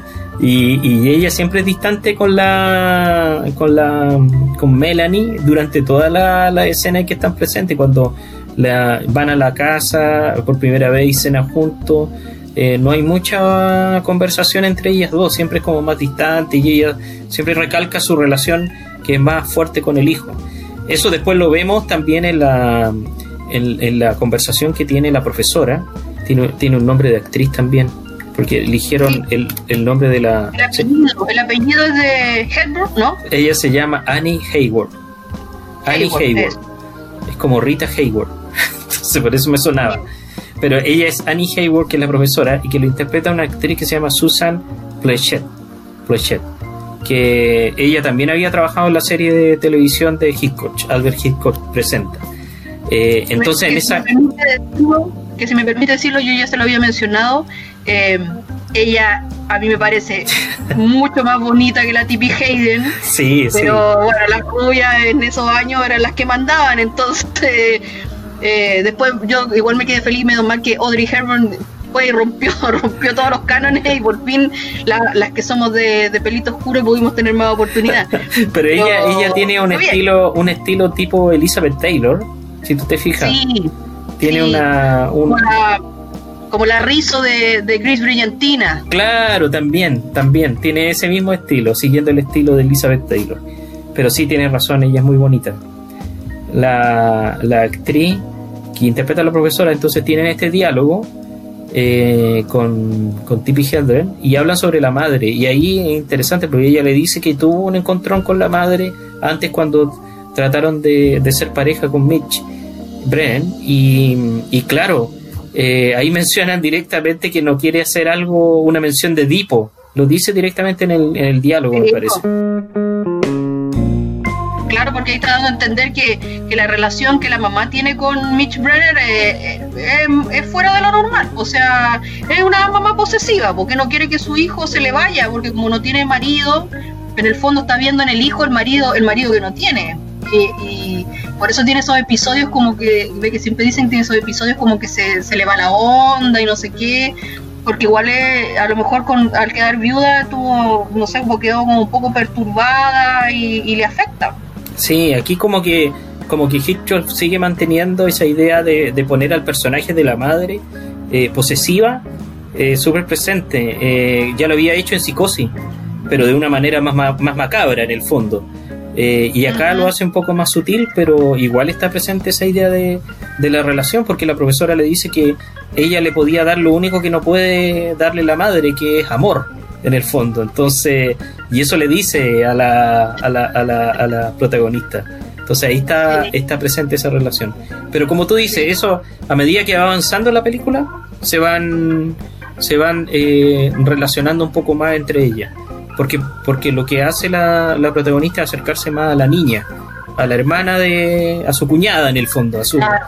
Entonces, al proteger más a la niña, eh, la madre se da cuenta de que ella, ella estaba cometiendo un error porque no, no le había dedicado tanto tiempo a su hija eh, y ella la estaba protegiendo realmente. Hay muchas escenas en las cuales ella la protege más de los pájaros de lo que lo protege la madre. Entonces, eh, ahí se va creando esa relación entre ellos. Por eso a mí, a mí me, me llamó la atención que inclusive Melanie Daniels toma toma un poco el rol de la mamá dentro de la casa, Sí. porque la, la- la mamá de verdad no, no está capacitada para afrontarlo, porque eso de que la mamá esté en una esquina eh, Claro.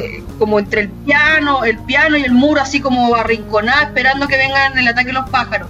Y que sea la Melanie Daniels la que está sentada en el sofá abrazando a la niña, eh, yo lo encontré como, ¿qué onda? O sea, yo soy la mamá, tú estás aquí conmigo, o sea, yo soy la que te defiende a ti. Pero ahí donde uno se da cuenta de que es una familia un poco disfuncional, de hecho, cuando también ella le, le empieza como a gritar a él que si tu padre estuviera aquí, y la niña se mete entre ellos, también ahí hay como, como que un, nos dan a entender de que ellos tienen problemas, no, no los han contado claramente, directamente lo que pasa, pero ellos todos tienen un, tienen un rollo ahí que no, no, han resuelto. Casi todos los personajes tienen un pasado quebrado, hay una hay una, un pasado que tienen ellos que ya no es una familia disfuncional, porque la familia de él tienen el problema de la muerte del padre y la relación que tienen entre ellos. Eh, la profesora la profesora está viviendo ahí una vida que ya no es la suya porque está viviendo como, como fantasma en el fondo, eh, queriendo ser amada por este protagonista que ya no, ya no está con ella en el fondo. Y está viviendo ahí... Claro, pues ya está viviendo ahí de forma casi fantasmal, como digo.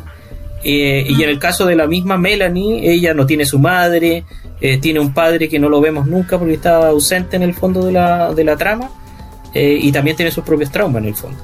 Eh, no, me... pareció interesante lo que estábamos hablando. A medida que uno va viendo la película, puede ir eh, desenmarañando una serie de cosas que, que a primera vista no, no, no pasan desapercibidas, pero esto es lo, lo interesante. Estamos haciendo alusión al título La pasión de ver más allá.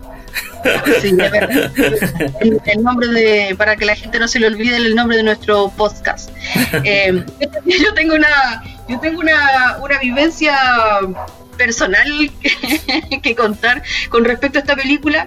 Eh, cuando yo tenía como 12 años, más o menos 11, 12 años, eh, ya llevaba viendo viendo estas películas, no sé, en esa época, uh, estoy hablando tiempo atrás, daban sus tardes de cine o, las películas clásicas del domingo en la noche y siempre daban estas, estas películas como Tiburón, Los pájaros, El exorcista, que fue el peor error que pudo haber cometido Yo no entonces me gustaba verla, es como me gusta pero me asusta. Eh, y mi mamá, mi mamá me decía, pero no, la, no las veas porque después quedas mal y tienes pesadilla y tengo que estar ahí cuidándote, que la luz prendida pero yo tenía una obsesión. Entonces cuando yo tenía más esa edad, dieron los pájaros y yo, le decía, mamá, pero quiero verla y todo, ya, bueno, bueno, ya, vela. Al final me daban en el gusto eh, y la vi, y la vi de noche. Yo debo decir sido la única vez que he visto la película de noche, porque de ahí en adelante nunca más, ni ahora de adulta, la he vuelto a ver de noche porque me sigue dando miedo. Es cobarde, pero la prefiero ver de día porque así después puedo procesarlo y, no quedo, no quedo como, un poco temerosa. Pero, entonces en esa época, eh, eh, mi casa, yo tenía que ir a catequesis. Que es un término que ahora seguramente debe empezar porque ya no creo que muchos los niños hagan ese tipo de cosas, salvo las familias que aún son muy creyentes o eso. Catequesis era como unas clases que daban para la religión católica para recibir el sacramento de la primera comunión. Claro. Entonces, yo vi la película y justo, justo fue en esa época y tenía que ir a catequesis el día sábado. Entonces, por la calle donde yo vivía, era una calle donde había muchas industrias y muy pocas casas eh, residenciales, muy poquitas. Eh, y había una y camino entre mi casa y la parroquia donde yo tenía que ir a hacer catequesis. Eh, habían unas una, fábricas abandonadas y había una maderera que estaba abandonada. Entonces tenía unos galpones ya casi como destruidos, era muy al estilo Hitchcock la, la cosa. Y sobre ese galpón se paraban muchas palomas, pero estoy hablando de muchas, no sé, 50, 100 palomas, no estoy diciendo que eran poquitas, eran muchas palomas. Entonces yo tenía tal miedo de tener que pasar por ahí y, me, y, me, veía obligada porque era el único camino para llegar a la parroquia a ir a clase de catequesis. y bueno, ya entonces yo me paraba y esperaba que alguien viniera por mi calle, que pasaba muy poca gente, porque como digo, eran muchas fábricas, entonces que algún vecino o otra persona anduviera y con esa persona pasaba, pasaba para mover, llegar hasta el otro lado y poner catequesis. A veces, como la hora me apremiaba y yo tenía que cumplir un horario para ir a la clase, pasaba corriendo, corriendo, imitaba, porque yo me, pasaba tal rollo de que las palomas iban a alzar el vuelo y me iban a atacar. Entonces, Entonces, eh, ahora que, que, decidimos hablar de esto, eh, yo lo había comentado con usted que yo tengo un, rollo personal con esta película porque la vi y justo tuve que vivir eso y, y de verdad que fue, fue terrible las palomas no, yo creo que ni siquiera ni siquiera me vieron, pero yo me pasé muchas películas por, este tema. No sé si usted tuvo alguna ha tenido alguna experiencia. Yo estuve pensando si había algo relacionado con esto de los pájaros con la película, pero lo único que se me viene a la mente es que cuando yo vivía en Iquique, cuando era chico en Iquique, eh, en la bueno, como es costa, hay gaviota y las gaviotas de aparecen en en los pájaros. Esa es una cosa, pero en realidad el pájaro que más me acordé eh, de haber visto en Iquique es eh, una especie de. eran los jotes, ah. que son como unos pájaros carroñeros, eh, tipo. claro, que, vi, que estaban, se posaban en los árboles en la Plaza Prat de Iquique, que es la plaza principal en el centro, donde está el teatro municipal y todo eso. Entonces en esa época, en los pinos, unos pinos que eran los pocos árboles que había en Iquique, eh, se posaban estos, estos, estos jotes arriba eh, y vigilaban así como, como cuando yo pasaba por ahí, los, miraba hacia arriba y veía estos jotes como vigilando el, el ambiente en una ciudad cálida. ¿Son grandes? En sí, eran grandes, sí, eran grandes, en el desierto y todo eso. Entonces era como era como un, un, paralelo que me acordé que podría ser mi, mi experiencia con, con pájaro acechando mi vida en, en Iquique en el fondo eh, igual se menciona que efectivamente pone nunca se esperaron que estas aves tan dulces y tan queridas eh, de hecho la, la, la actriz que hace de de la hermana de Mitch Brenner, hermana pequeña, que se llama Katy, Katy Brenner, si no me equivoco. Ella, ella, ahora adulta eh, contaba de que ahora ella veía con otros ojos los pájaros, porque siempre le habían parecido como cosas que andaban por ahí y uno lo da como por hecho. Pero pero que ahora se empezó a dar cuenta, ah, o sea, no ahora, en realidad, a raíz de la película se empezó a dar cuenta de que estaban más presentes de lo que ella pensaba. Entonces creo, si un día capaz que se organicen, nos pillan desprevenidos. es como lo que es como lo que dice la, la ornitóloga en, el, la escena del restaurante cuando les dice que son que desde la antigüedad han existido pájaros como este pájaro prehistórico, Archaeopteryx creo que se llamaba, ah, eh, y que ahora no sé cuántos miles de millones de aves existen y que si se organizan y nos atacan nos podrían destruir y que no hay forma de, de, repelerla en el fondo, es como eso. Eh, lo que tratan de especificar. Todas las armas podríamos destruirla porque eran, no sé, miles de millones de, de aves si las juntábamos todas y, se ponían de acuerdo para, para atacarnos. Sí, pues yo me acordaba también de ese programa que dieron, no sé, en el National Geographic, que te lo había mencionado, que se llama El Mundo Sin Humanos, que es como ah. un, programa, programa que iba mostrando tipo documental qué pasaría si la Tierra se quedara sin personas y, y la, la, ciudad es vacía y va siendo reconquistadas por la naturaleza en el fondo. Bueno, eh, que es algo que, mm, que siguiendo la línea con lo que hemos hablado, ha pasado un poco con, este tema del, de la cuarentena y, de la pandemia, porque muchos animales que no se veían por, por la presencia humana eh, están volviendo, volviendo como ocupar espacios que antes nosotros le habíamos quitado, porque es un poco eso. Eh, igual a mí me da pena porque en el fondo eh, a veces creo que nosotros sobramos en este planeta. Yo creo que si no tuviéramos los animales y las plantas y todo lo demás, podría seguir viviendo eternamente, eh, no sé, hasta que viniera a lo mejor un, colapso solar y el planeta se, se extinguiera, explotara. Pero si no pasara eso, yo creo que los animales obviamente pueden vivir porque ellos, ellos no tienen, no tienen la, esas necesidades, no sé, tan complejas que tenemos nosotros y que, que traen tanto problema como lo que hemos hablado del tema de la contaminación y todo eso, que, y que a lo mejor sí tiene que ver con este tema de la pandemia, porque todos los comentarios de la transmisión y eso de, no sé, de consumir animales y, del cuidado, está como un poco todo relacionado en realidad. Tiene como ese del equilibrio en la naturaleza, como que se va dando naturalmente eh, la convivencia entre los animales y, lo reflejan cuando, cuando no hay humanos en el fondo presente. Y eso se vuelve a revivir y la ciudad queda tranquila nuevamente. Em, quería hacerle una pregunta. ¿Recuerda, recuerda algún... Eh, eh, yo sé que los pájaros lo han mencionado en... en han salido como mencionado en otros programas y cosas.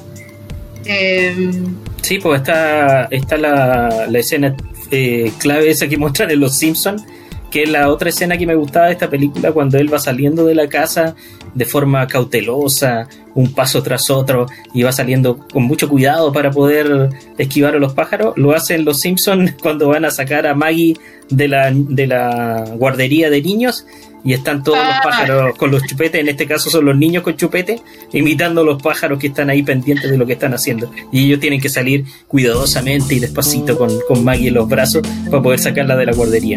Incluso afuera, afuera de la guardería pasa Hitchcock, dibujado en Los Simpsons, eh, con dos perritos, que hacen la imitación del, del cameo que hace Hitchcock en esta película, que es al inicio de la película y que pasa, sale él de la pajarería con, con dos perritos que él acostumbraba a hacer ese cameo en las películas. No, y que decía que los perritos eran, eran em, extremadamente queridos, porque creo que el Hitchcock los, los, amaba con todo su corazón, les compraba la mejor carne, los trataba, andaba con ellos para todos lados, los llevaba a la grabación, estaban en su oficina, entonces los perritos eran como los hijos. claro, eso decían ahí en el documental, los cuidaba como oro a los perritos.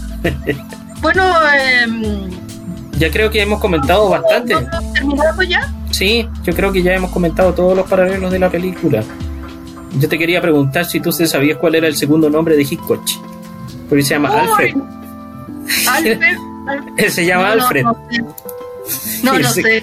El segundo nombre es Joseph.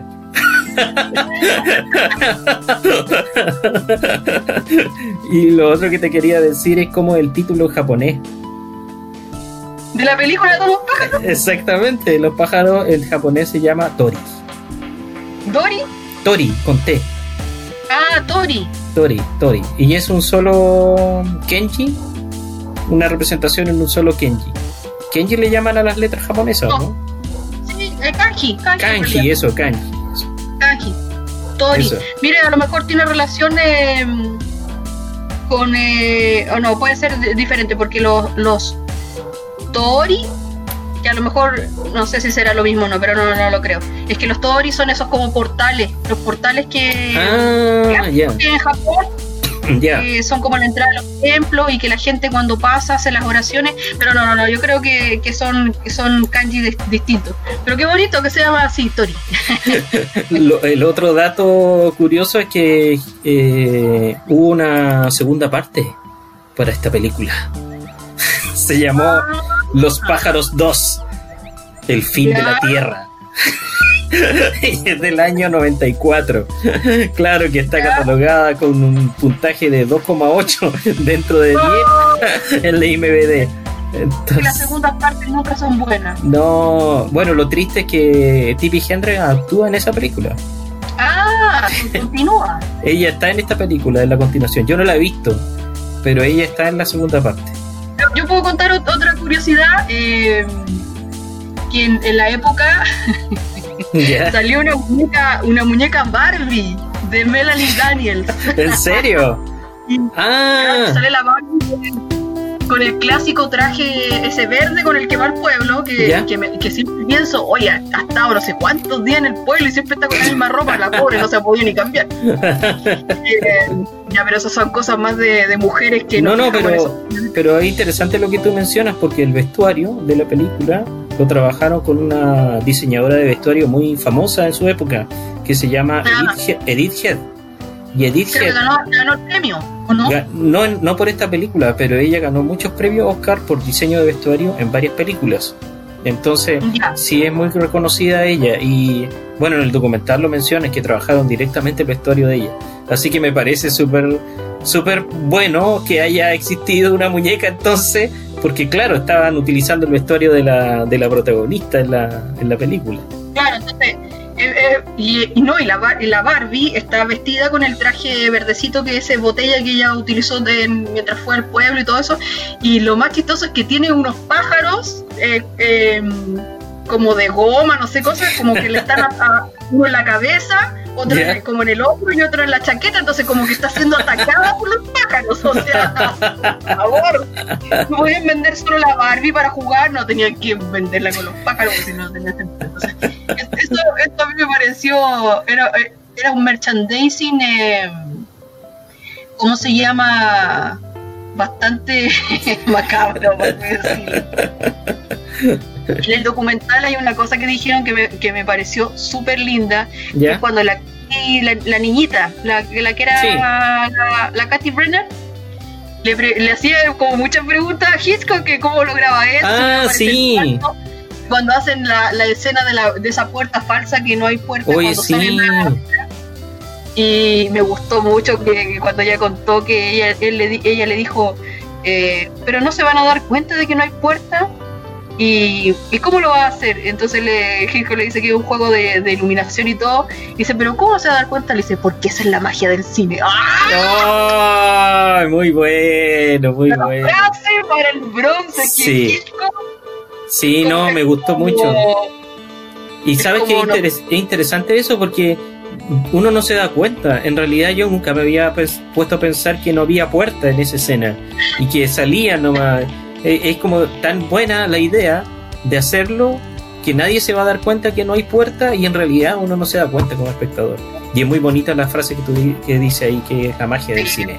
Y Ya. ahora sí vamos, vamos terminando. hagamos, hagamos el final de- del programa. A mí me gustó mucho conversar sobre este, sobre este tema y sobre la película. Estuvo entretenido. Me parece que ojalá que motivemos a las personas que estén escuchando para que vean la película. Eh, como les decía al principio, es súper interesante verla desde el punto de vista cinematográfico y, la historia en sí es muy entretenida a pesar de que ha pasado el tiempo. Eh, y, me parece interesante hablar de esta forma de las películas porque como dice el título, vamos más allá de solo, verlas. Eh, y es una forma de motivar también a la lectura, a través de leer el libro y también ver la película. Sí, yo puedo, puedo hablar desde, desde el punto de vista de como de una simple espectadora, eh, sin haber estudiado cine y esas cosas, pero debo decir que mi vida cambió, eh, no, no en un sentido, ay, pero, pero mi vida porque eh, antes yo iba y veía la película, pero solo veía la historia y, ay, me gustó, no me gustó pero desde que encontré eh, eh, esta motivación de, de saber un poco más de cine, de saber, eh, a lo mejor no tiene por qué ser experto, No, de, de saber más como de cámara, de el plano, de la, la secuencia. Es como cuando uno ve el making of, como lo hicieron. eh, después, cuando uno ha visto todas esas cosas, eh, inclusive las puede hacer solo con las cosas que a uno le gustan, porque hay gente que le gustará las de guerra, ver a las de guerra, otras le gustará las de pelea, ver a las de pelea, hay personas que le gustan mucho las románticas, y también sería bonito ver cómo, cómo muestran el romance y los paisajes y la toma de los besos, porque eso también es un lenguaje. Eh, o sea, no hay temática, pero cómo a uno le cambia la visión después cuando uno va a ver películas. Yo de- debo decir que yo disfruto más las películas ahora que sé todo lo que hay detrás de ellas. espero que Ujú. podamos volver a, a juntarnos entonces para conversar y hablar en otro programa sobre otro, sobre otro título de película. Listo, pues nos estamos despidiendo entonces. Mi nombre es Carlos Rodríguez, trabajo en el sistema de bibliotecas. Y yo soy Pamela Navea y también trabajo en el sistema de bibliotecas. Chao. Chao. Ciencia, arte, tecnología, música. Los temas que desde siempre han apasionado al ser humano se reúnen para hacerte viajar a través del sonido. Porque el saber no ocupa lugar. Esto fue Código Abierto, un podcast de colección.